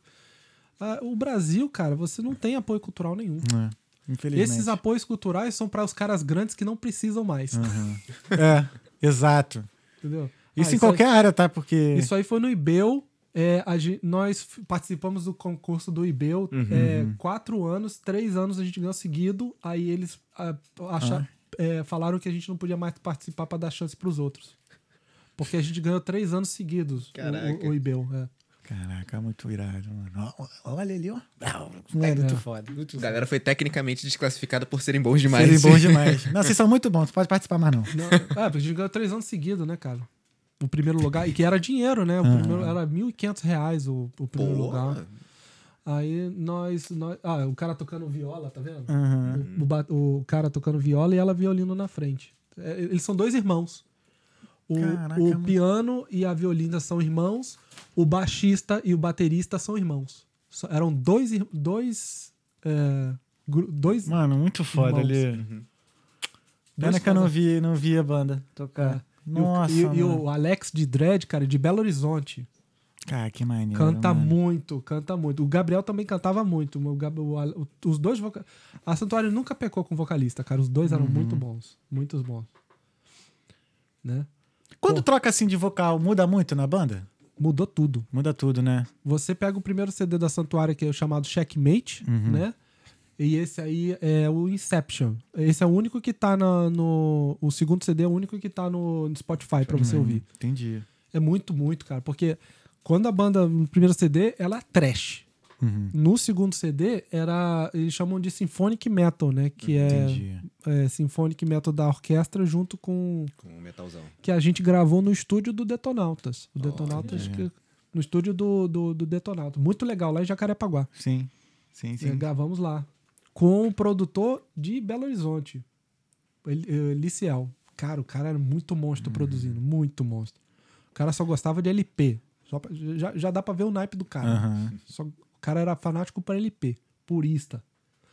Nossa, você consegue ouvir todas as músicas de graça no Spotify, porque como a banda acabou, né? Aí eu peguei as músicas e botei de graça no Spotify pra galera escutar. Mas se a banda tivesse. A, a Santuário, ela deu azar, cara. Não basta apenas você fazer o seu trabalho de casa, não basta até você ser bom, você tem que ter o fator sorte. A gente não teve, entendeu? Nós não tivemos aquele, aquele estalo. Uhum. Faltou. Mas nós estávamos prontos. Uma coisa que o cara me ensinou na questão de, de entrevista também, né? Que eu até entendi. A oportunidade, né? A oportunidade, ela é um trem que tá passando. E você tá na, na estação. Você que tem que estar pronto para pular e pegar o trem. Senão ele não passa de novo. Entendeu? Então, assim, você tem que fazer o seu dever de casa e nós fizemos. Nós, nós tocamos com gente grande, nós tocamos em grandes festivais, nós viajamos, fizemos turnê, né? Mas a sorte não bateu. Uhum. O trem não veio. É isso que eu ia falar, o trem não veio. O trem não o veio. trem não veio. Às vezes por causa do período Sim. ou da localidade. Se a Aham. gente tivesse É, lá- porque eu pensei, pô, vocês poderiam, sei lá, migrado pra São Paulo, pra Minas, né? Que é um, são estados fora assim, do Brasil, cara. Mete Fora do Brasil mesmo, né? Mete o pé, não dá. A- nós, na- no Canadá, nós fomos convidados para tocar no maior festival de metal da Alemanha. É, Como é que é o nome? Cara, faz tanto, 10 anos. Maior festival de, de- da Alemanha, é, tipo, dá 200 mil pessoas, nós fomos convidados pra ir pra lá. Só que o problema é que tinha que pagar passagem. tudo, Sim, não, sim. não tem como. Pô, fala pra. Não tem como rolar um flashback, não? Um show de. Não tem, cara. Cada um tá num lugar do mundo. Ah, mano, manda todo mundo viajar uma, uma semana aqui na Irlanda. assim, faz um ensaio de. Já viu quanto tá a passagem? Ainda mais agora, filho. tipo, sei lá, é. 14 anos, vai- faz o show de 20 anos. mas, é, mas, cara, foi uma época da minha vida que eu sou muito orgulhoso. Ah, imagino, cara. Era, Imagino. a gente fazia. Eu que fui dançarino, né? Que também fiquei bastante tempo no palco, assim. Hoje eu já não danço mais, não vou voltar a dançar assim no palco. E eu, eu tenho esse orgulho também dessa época. Porra, isso é muito foda, mano. Cara fica girando a cabeça. Porra, Só é nos, maneiro. só nos dread, né, cara? É, é. No primeiro CD, a gente gravou na garagem de um amigo meu, Paulo. É, e, e era engraçado que todo mundo trabalhava Uhum. durante o dia. Então a gente só tinha que gravar durante a noite. O Paulo tinha um computador que aguentava rodar o programa de gravação. Naquela época, né, velho? Hoje você roda com qualquer celular. Mas naquela época, 2000 e 2003, é, o, só o Paulo que tinha memória suficiente no computador para rodar o programa. Então a gente ia todo mundo para casa do Paulo para gravar. E como todo mundo trabalhava, o, o outro guitarrista ele trabalhava vendendo mármore, velho, cortando mármore na, na Marmorista, marmoraria. era marmorista, caraca. É, bruto, trabalho bruto. sim. Aí é, a gente Foi ia de noite pra gravar. Era um dia gravando, um dia dormindo. Um dia gravando, um dia dormindo. Coca-Cola na veia a noite inteira. Eram dois litros, três litros de Coca-Cola numa noite pra manter todo mundo acordado com Red Bull. E era uma noite gravando, uma noite Dormindo. dormindo. Pra poder gravar o primeiro. Não foi esse CD, não. Essa é a segunda formação. A primeira formação, dinheiro zero, né? Caraca, que irado. Aí, engraçado que a gente tá gravando, eu tô no computador, né? Uhum. Isso é 3, 4, 5, 4 horas da manhã. Aí o guitarra tá lá gravando o solo. Porra, errou, Gustavo, volta. Voltava o ponto, né, Pra gravar. Vai, solo. Pô, Gustavo, errou de novo, volta. Vai. Errou de novo, volta. Aí silêncio. Ô, Gustavo, caralho, ele dormiu com a guitarra assim. Segurando a guitarra. De tão cansado. A gente gravou três meses. Um dia sim, um dia não. Um dia sim, um dia não. Dormindo. Caramba. Aí a pessoa acha que. Que é fácil, né? Por isso que muito músico fala, não, tô, tô... Às vezes um músico, né, tá sumido das redes sociais, aqui, o cara tá lá enfiado no estúdio produzindo, produzindo, produzindo, produzindo. cara. Produzindo. Mas, pô, era uma época maravilhosa, cara. maravilhosa. E aí a gente foi pro Canadá com essa galera toda, né? Dentro de um motorhome, morando por Mano, seis meses. Que maneiro, cara. É, fo- a- nós tocamos 16 shows no Canadá inteiro, né? Agora a pergunta, por que o Canadá? Cara, eu acho que esse foi mais uma decisão que eu posso dizer foi errada minha, né? Na, ve- na época fazia sentido, mas agora. Por quê? Porque o Canadá era em dólar e a Europa era em euro. Uhum. E a diferença já estava grande, né? Sim, Segundo, porque nós tínhamos mais contatos no Canadá. entendi. Porque esse Paulo, meu amigo, ele Uhum. casou com uma canadense e mudou pra lá. Então a gente já tinha o Paulo. E a produtora, ela já conseguia umas três casas pra gente, porque ela tinha contatos no Canadá. Entendi. Tá, tá. E na, na Europa a gente ia desbravar tudo e tava mais caro. Então naquela época Uhum. fazia mais sentido pro Canadá. Mas hoje eu vejo que foi uma decisão errada. Entendi, entendi. Entendeu? Seguimos aqui então. Vamos seguir. Vamos seguir. Pô, Pelentinho, esse, esse negócio ali? Fazendo comercial pra não sei quem. eu- Reprodução automática. É a sua banda? Então, anunciar aí agora meu projeto. ah, entendi. A Nira Calmon, ó, mamãe. É. Seria muito interessante fazer um encontro nessa mesa com o Alexandre, espe é, com o Alexandre, especialista no assunto. Acho que ela comeu alguma coisa aqui que não veio. Faltou. É, faltou alguma coisa, mãe. Manda as mensagens de novo. Beijo, aí. mãe. Ela sempre me. ap- Sempre, é, cara, ela ia nos shows, cara. E ela é minha avó. Minha avó ficava na primeira fila de uma banda de heavy metal batendo cabeça.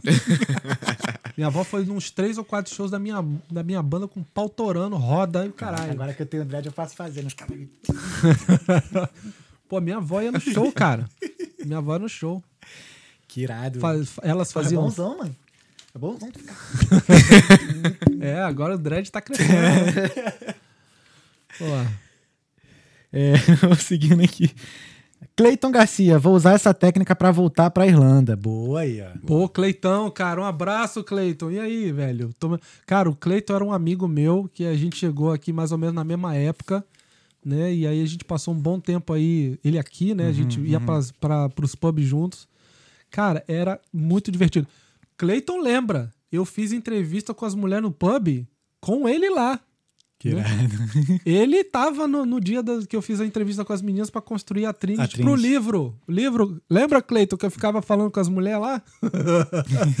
que ele queria chegar na- na- Na nas men- menininhas e eu não queria, né? Aí eu falei, tá, eu converso com a outra. Aí eu ficava conversando sobre a história. Alugando a amigo amiga. é amigo, né? Alugando a menina pra, pra, ele, pra ele poder chegar. Cleitão, um abraço, saudade, hein, velho? Tamo junto, Cleito. Obrigado aí pela mensagem, irmão. Porra. Temos aqui o Marcelo Calvo. Marcelo Calvo. Grande Calmon. Sucesso pra você, meu amigo. Pô, obrigado, Marcelo. Um abraço aí, meu camarada. O, o- ele tinha um brownie, ele fez uma receita de brownie maravilhosa, velho. Ele abriu uma empresa de brownie.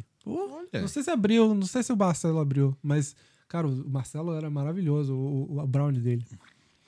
Brown é uma coisa que eu tenho que aprender a fazer, mas até hoje eu não aprendi a fazer. Cara- Cara, é fácil, Brown, não é muito difícil, não. Só Eu não sei nem vai- se ele abriu a empresa, porque quando ele tava pra abrir a empresa, que ele ia largar TI, né, cara? Ele é gerente de TI. Ó, Olha. Aí ele largar porque o Brownie tava sugando o Uhum. tempo, tava só aumentando, né? Sim. Aí ele falou que ia fazer, mas aí eu mudei pro Canadá, a gente não entendi. Não sei se ele ainda tá com a empresa. Uhum. Um abraço, Marcelo. Um abraço. É, Alice Guimarães, Opa. Santuário, a ban... Santuário a banda, foram tempos maravilhosos, muito orgulhosa. Pô, a Alice também acompanhava muito, era uma fanzoca da banda. e ela foi uma das primeiras leitoras do livro. Ah, que irado. Cara, a- a- ela, ela fez reviews maravilhosos sobre o livro. Ela amou o Brian Keeper. Eu fiquei muito feliz com os reviews dela. Um abraço, Alice. Beijo, Alice, obrigado pela mensagem. Tem umas aqui, ó. Alice, ela não. É Alice. Ah, é, não, não, tem um É, acento aqui. acento. Não, foi Alice. erro meu. Alice Guimarães. Foi erro meu, perdão, perdão, perdão. Ah, o Cleiton Garcia aqui, ele segue aqui. Ah, eu lembro. Que saudades dessa época, irmão. Sucesso pra todos do podcast. Não conhecia, mas já virei fã. Não deixa de se Opa! inscrever. Então Ah, se valeu. inscreve aí. Cleiton, Tamo junto. Cleiton é um cara ímpar, cara. Tem muita saudade. Eu senti muito quando ele saiu da, da ilha. Porque a ilha, cara, ela. É a relação de amor e ódio, né? Não, cara, é porque a ilha, ela é. Ela não é o- a última estação da pessoa, entendeu? A pessoa tá passando. Ou seja, pra você ir para um outro país da Europa, ou seja, pra você voltar pro Brasil depois de uma experiência, ou seja, pra você ir pros Estados Unidos. Você vê que as, as suas amizades aqui, você faz bons amigos aqui, mas você vê que uma hora eles vão. Sim. É, eu também, eu não me vejo aqui pra sempre também. É, muita gente não, vejo. né? Então, assim, é, é aquilo, é um ciclo. Um ciclo. Né? É um ciclo. Uhum. E o Cleiton foi um ciclo que a gente teve aqui, que foi uma amizade, uma amizade maravilhosa. Ele, ele voltou pro Brasil? Voltou, Uhum. tá, tá em São Paulo agora e tal. É, tá feliz lá, então. É isso. né? Mas Isso é isso. importa. Foi, foi um ciclo. Ele mesmo fala isso, foi um ciclo Uhum. que fechou. Tu já, tu pretende ainda ficar mais tempo aqui? Não Como é sei, cara. não sabe ainda? Eu, eu, eu tô querendo explorar um pouquinho a Europa. Boa. Então acho que ano que vem eu vou ficar um meio a meio. Né? Vou, quero ver se eu fico metade aqui e metade na Espanha, né? Mas Boa. ainda. Ah, calorzinho também. é. é. Lá no teu trabalho tu tá 100% remoto? Tu 100% remoto. Ah, coisa linda. Hum. Pô, com cidadania ainda? Tá faz... ah, é, Alexandre? Ah, eu, hein? Pô. eu só tô nessa aqui, ó. Só tô esperando a cidadania pra, pra sei lá, desenrolar no trabalho. Ó, me deixa 100% remoto aí. eu, Então, Depois, depois eu te dou umas dicas da, da- do processo de imigração. Show. Da, do processo de cidadania. Fechou, fechou. Tá. Me lembra. Não, tá, no, tá, tá nosso. Esquece, irmão. Tá nosso. Eu, eu, Vou inclusive, botar- aí já tem até as perguntas É, pra fazer. Eu vou botar a foto da Alexandre aqui, ó. Vou botar aqui. tá maluco. Alexandre, ó, acabaram as mensagens Opa, aqui. obrigado a todo mundo pela mensagem. Obrigado, pessoal. Obrigado Não deixa por de se inscrever. é, pelo É, apoio. Teve alguma pergunta que eu não fiz que você gostaria de ter respondido? É, acho que não, cara. Acho que foi. Acho, o pod- a conversa foi muito legal, cara. Duas horas e meia. Meu Deus, passa rápido, né? Duas horas e meia. Passa rápido. Não, acho que é, é mais ou menos isso. Acho que a gente fechou legal o, a- o bate-papo, pelo menos pela minha parte, né? Uhum. Pessoal do Cantito, dia 31 de outubro, estamos aí vendendo o livro lá na, na feirinha.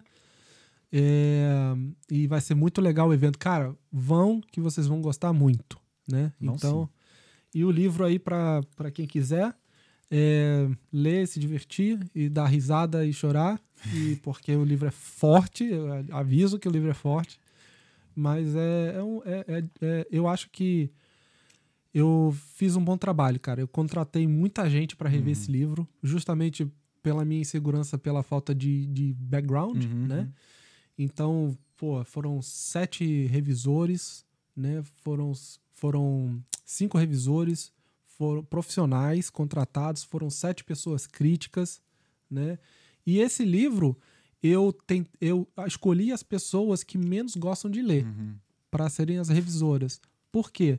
Porque se eu consigo fazer uma pessoa que não gosta de ler, ler o meu livro, a pessoa que lê devora. Entendi. Então eu fiz um livro com uma linguagem simples para você, para trazer as pessoas que não são muito ligadas à leitura, né? Então, é, é, no, no inglês, no, desculpe, no inglês, é, eu também, pô, eu contratei uma, uma professora de literatura da Oxford, cara, para rever o meu livro. Mas é isso, cara. É- Eu falei, cara, eu não vou entrar baixo, velho. Vou entrar de voadora nesse negócio. Se é pra fazer, a gente vai fazer legal. Contratei a mulher de preço de ouro, velho. Muito cara, mas fez um trabalho incrível. Depois contratei um cara monstro também pra rever o livro em inglês, criticar. A minha esposa também criticou o livro. Ela leu e fez mais comentários do que os outros dois juntos. Sério. minha esposa leu o livro e fez as críticas dela. Então, assim, acho que o livro tá bem redondinho pro inglês também. Espero que o pessoal goste. Entendi. Né? Ó, tem mais um, a, a Alice. Opa. Ó, falei certo agora. Alice, ela mandou mensagem aqui, ó. Peraí. Quando você falou que a ilha é para passagem, significa que as pessoas não criam elo? Tipo, cada um no seu quadrado? Não é isso, é porque é, as pessoas se mudam, né? Sim. Elas vão para um outro, um, pra outro lugar, porque a ilha é um lugar que você faz uma grana legal, né? Mas o clima não é legal. E para muita gente, esse clima afeta a- a- o, o, o, o- Em geral, né? Uhum, Em total. geral, né? A falta de sol, acho que é o mais complicado. A chuva o tempo inteiro, né? Uhum.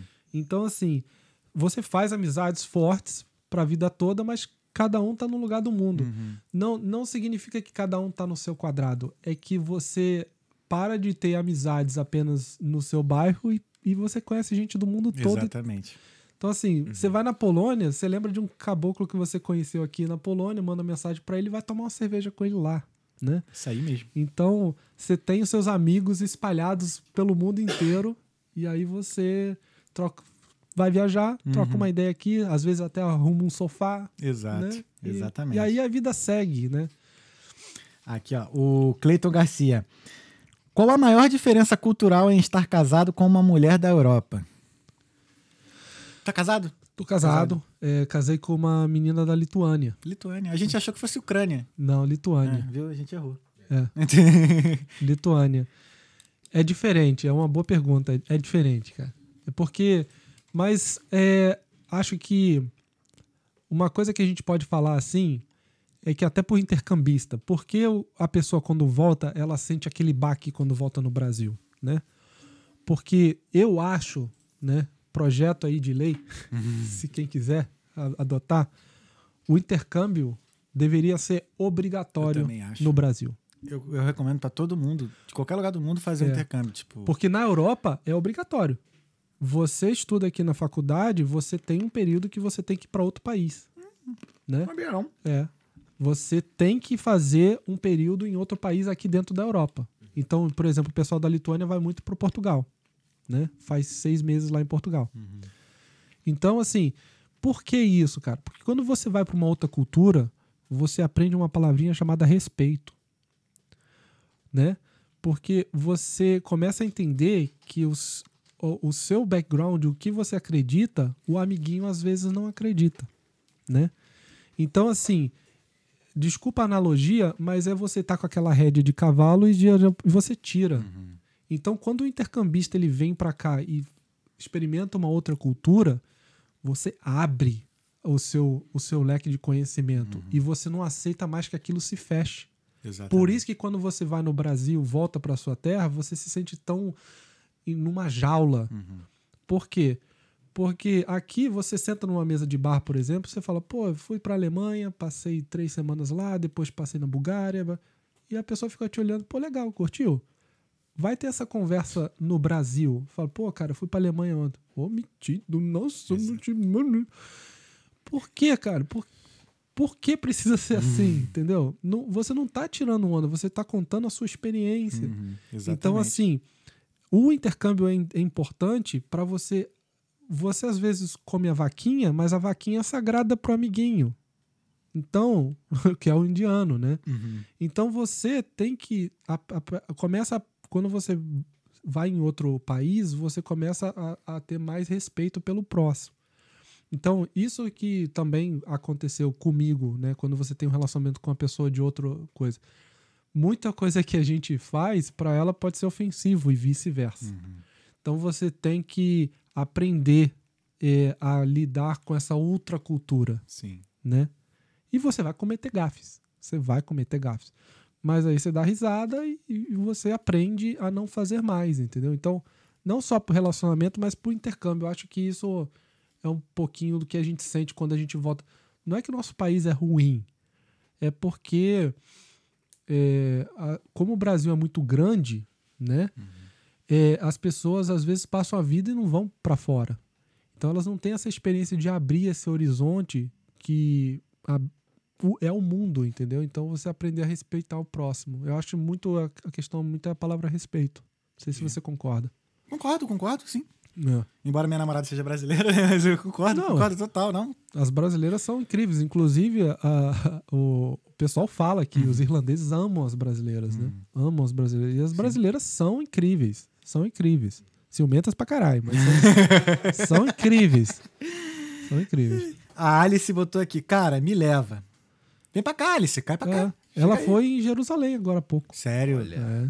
Eu tava com plano de ir pra lá pro ano que vem, mas aí tem que esperar a guerra acabar, né? Eu ainda não tive tempo de bater um papo com ela pra saber. Alice, vamos trocar uma ideia aí Uhum. para o que, que você achou da, da, da sua viagem. Eu- pelas fotos foram incríveis. Ah, todo E- mundo que foi fala cara, que lá é surreal. assim. É, e quem vai não volta a mesma pessoa. Não volta. Não tem jeito, cara. Quando você bate numa cultura que é totalmente diferente Uhum. do que você imagina, né? Diferente da sua, você nunca volta o mesmo, cara. Nunca. Você sempre volta maior. É, concordo 100%, 200% com É, você sempre volta maior. O Cleiton Garcia botou aqui, ó. Falou tudo. Eu tive esse sentimento quando voltei para o Brasil. Hum. Eles até é, mapearam, né? Eles até mapearam essa. Eles chamam síndrome do intercambista agora. É uma síndrome. Eles mapearam essa síndrome.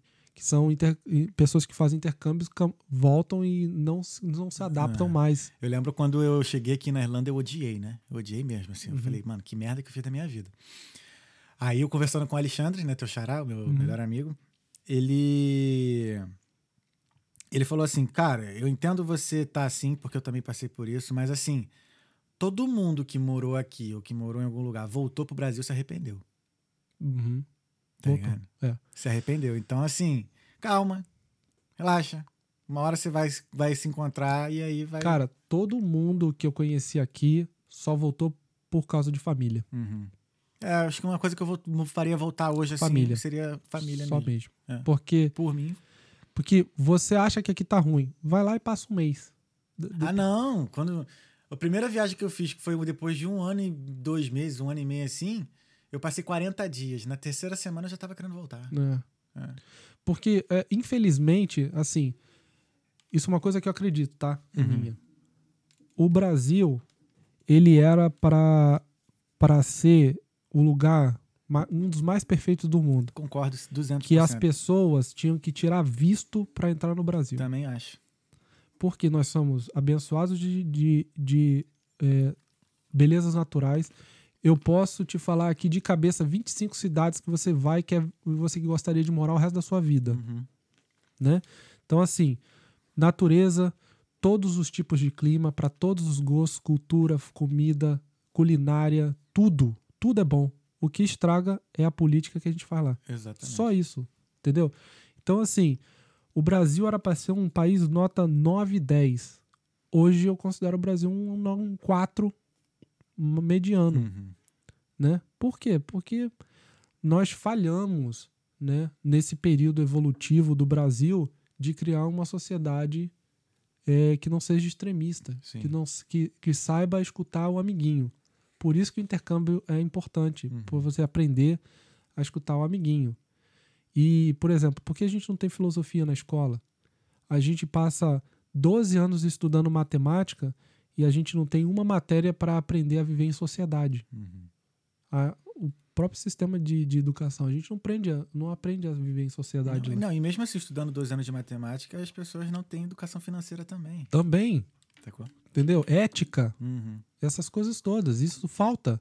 Mas isso foi, eu acredito que isso foi cortado propositalmente porque é massa de manobra. Exatamente, foi. Porque na época dos nossos pais, na a educação era totalmente diferente. Diferente, muito melhor. Tinha filosofia? Sim. Tiraram. pô. A forma, eles, eles falam que a. Nos, a nossos avós também, eles falam que até o, o linguajar na época era muito mais. Tiraram. Entendeu? Então, como as pessoas se falavam. então assim, isso foi proposital. Uhum. Isso foi proposital para ser massa de manobra. Então, assim, infelizmente, o Brasil hoje, não, as pessoas sobrevivem. E Sim. quando você vem para a Europa, você vive. Vive. Você não sobrevive. Mesmo com pouco, você vive. É, porque você paga suas contas em dia, você não está devendo cartão de crédito, você faz uma viagem por ano simples aqui na Europa, mas você faz uma viagem internacional ganhando o mínimo. Uhum. Tem direito à saúde, educação e tudo, né? Mas o clima não ajuda, Não ajuda. né? Então, assim, me fale cinco amigos seus que não estão devendo cartão de crédito no Brasil. Eu vou falar da minha família. Se eu for você falar, eu já falo logo parente. Entendeu? é isso, porque o sistema é feito para você Pra ficar, dependente. preso, Exatamente. entendeu? Isso é triste, porque nós temos capacidade. Uhum. Nós temos capacidade de ser uma nação bizarramente poderosa, Exato. Concordo. entendeu? Só que a gente joga na- no lixo. Sim. A última É. mensagem aqui da Alice Guimarães. Opa, Alice. Volta totalmente diferente quando volta pro Brasil. né, que ela Com certeza, com certeza. É isso. Alexandre, acabaram Cara, as mensagens aqui. Obrigado a todo Vamos mundo que mandou última. mensagem. Espero que eu não tenha ofendido ninguém. É o Não. meu, apenas o meu ponto de vista.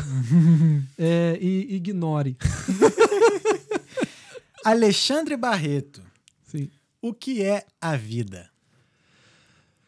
A vida é um, é um cometa feito de, de experiências. E as estrelinhas são as amizades que vêm e vão e você tá passando e você tem que sempre tirar o melhor dela. Acho que é isso. Caraca. Foi a primeira pessoa que Não. fez essa analogia. Isso daí é Que sensacional. surreal. Não? Obrigado. Senhoras e senhores, Alexandre Barreto, escritor. Muito obrigado. Obrigado. Alexandre, você é incrível, irmão. Prazer. Você é nosso agora. Obrigado. Não, é nosso. Talkando per- O Alexandre pertence ao Talkando Podcast. Não. Os outros podcasts podem chamar, mas aqui, ó, o homem é daqui. O homem é nosso. Alexandre, obrigado, cara. Obrigado de verdade. Obrigado Nossa, muito pela só acrescentou a no... Hum, Surreal. Demais. Somos totalmente diferentes depois do, do Alexandre agora. Sim. Obrigado, obrigado. Deixa mais o seu recado aqui, por favor. Fala a ideia do seu livro, do Cantito mais uma vez. Opa. Pra galera. É, pessoal, eu tô lançando meu primeiro livro da trilogia Brian Keeper. Esse é o primeiro livro. É, Brian Keeper Despertar das Sombras em português, Brian Keeper Rays of the Shadows em inglês. Você pode comprar na Amazon se você tiver é, o Unlimited do Kindle, você pode ler de graça. É, você tem na Livraria Cultura, você tem na Livraria Atenas, no Sul, tá? É, manda mensagem no Instagram, Instagram Brian Keeper Livro. Você pode ver lá o Brian Keeper Livro, tem todas as informações, né? E estaremos terça-feira, dia 31 de outubro, no- na festa de Halloween, com uma barraquinha do Brian Keeper, assinando os livros lá, vendendo. É, festa de Halloween da, do Cantito, muito legal. Aqui em Dublin, vale muito a pena ver. Muito obrigado pela oportunidade, foi incrível. Tamo junto, tamo junto, mano. Nossa, eu que agradeço. Eu que a oportunidade Nós foi nossa, tá maluco, imensamente, né? meu Deus.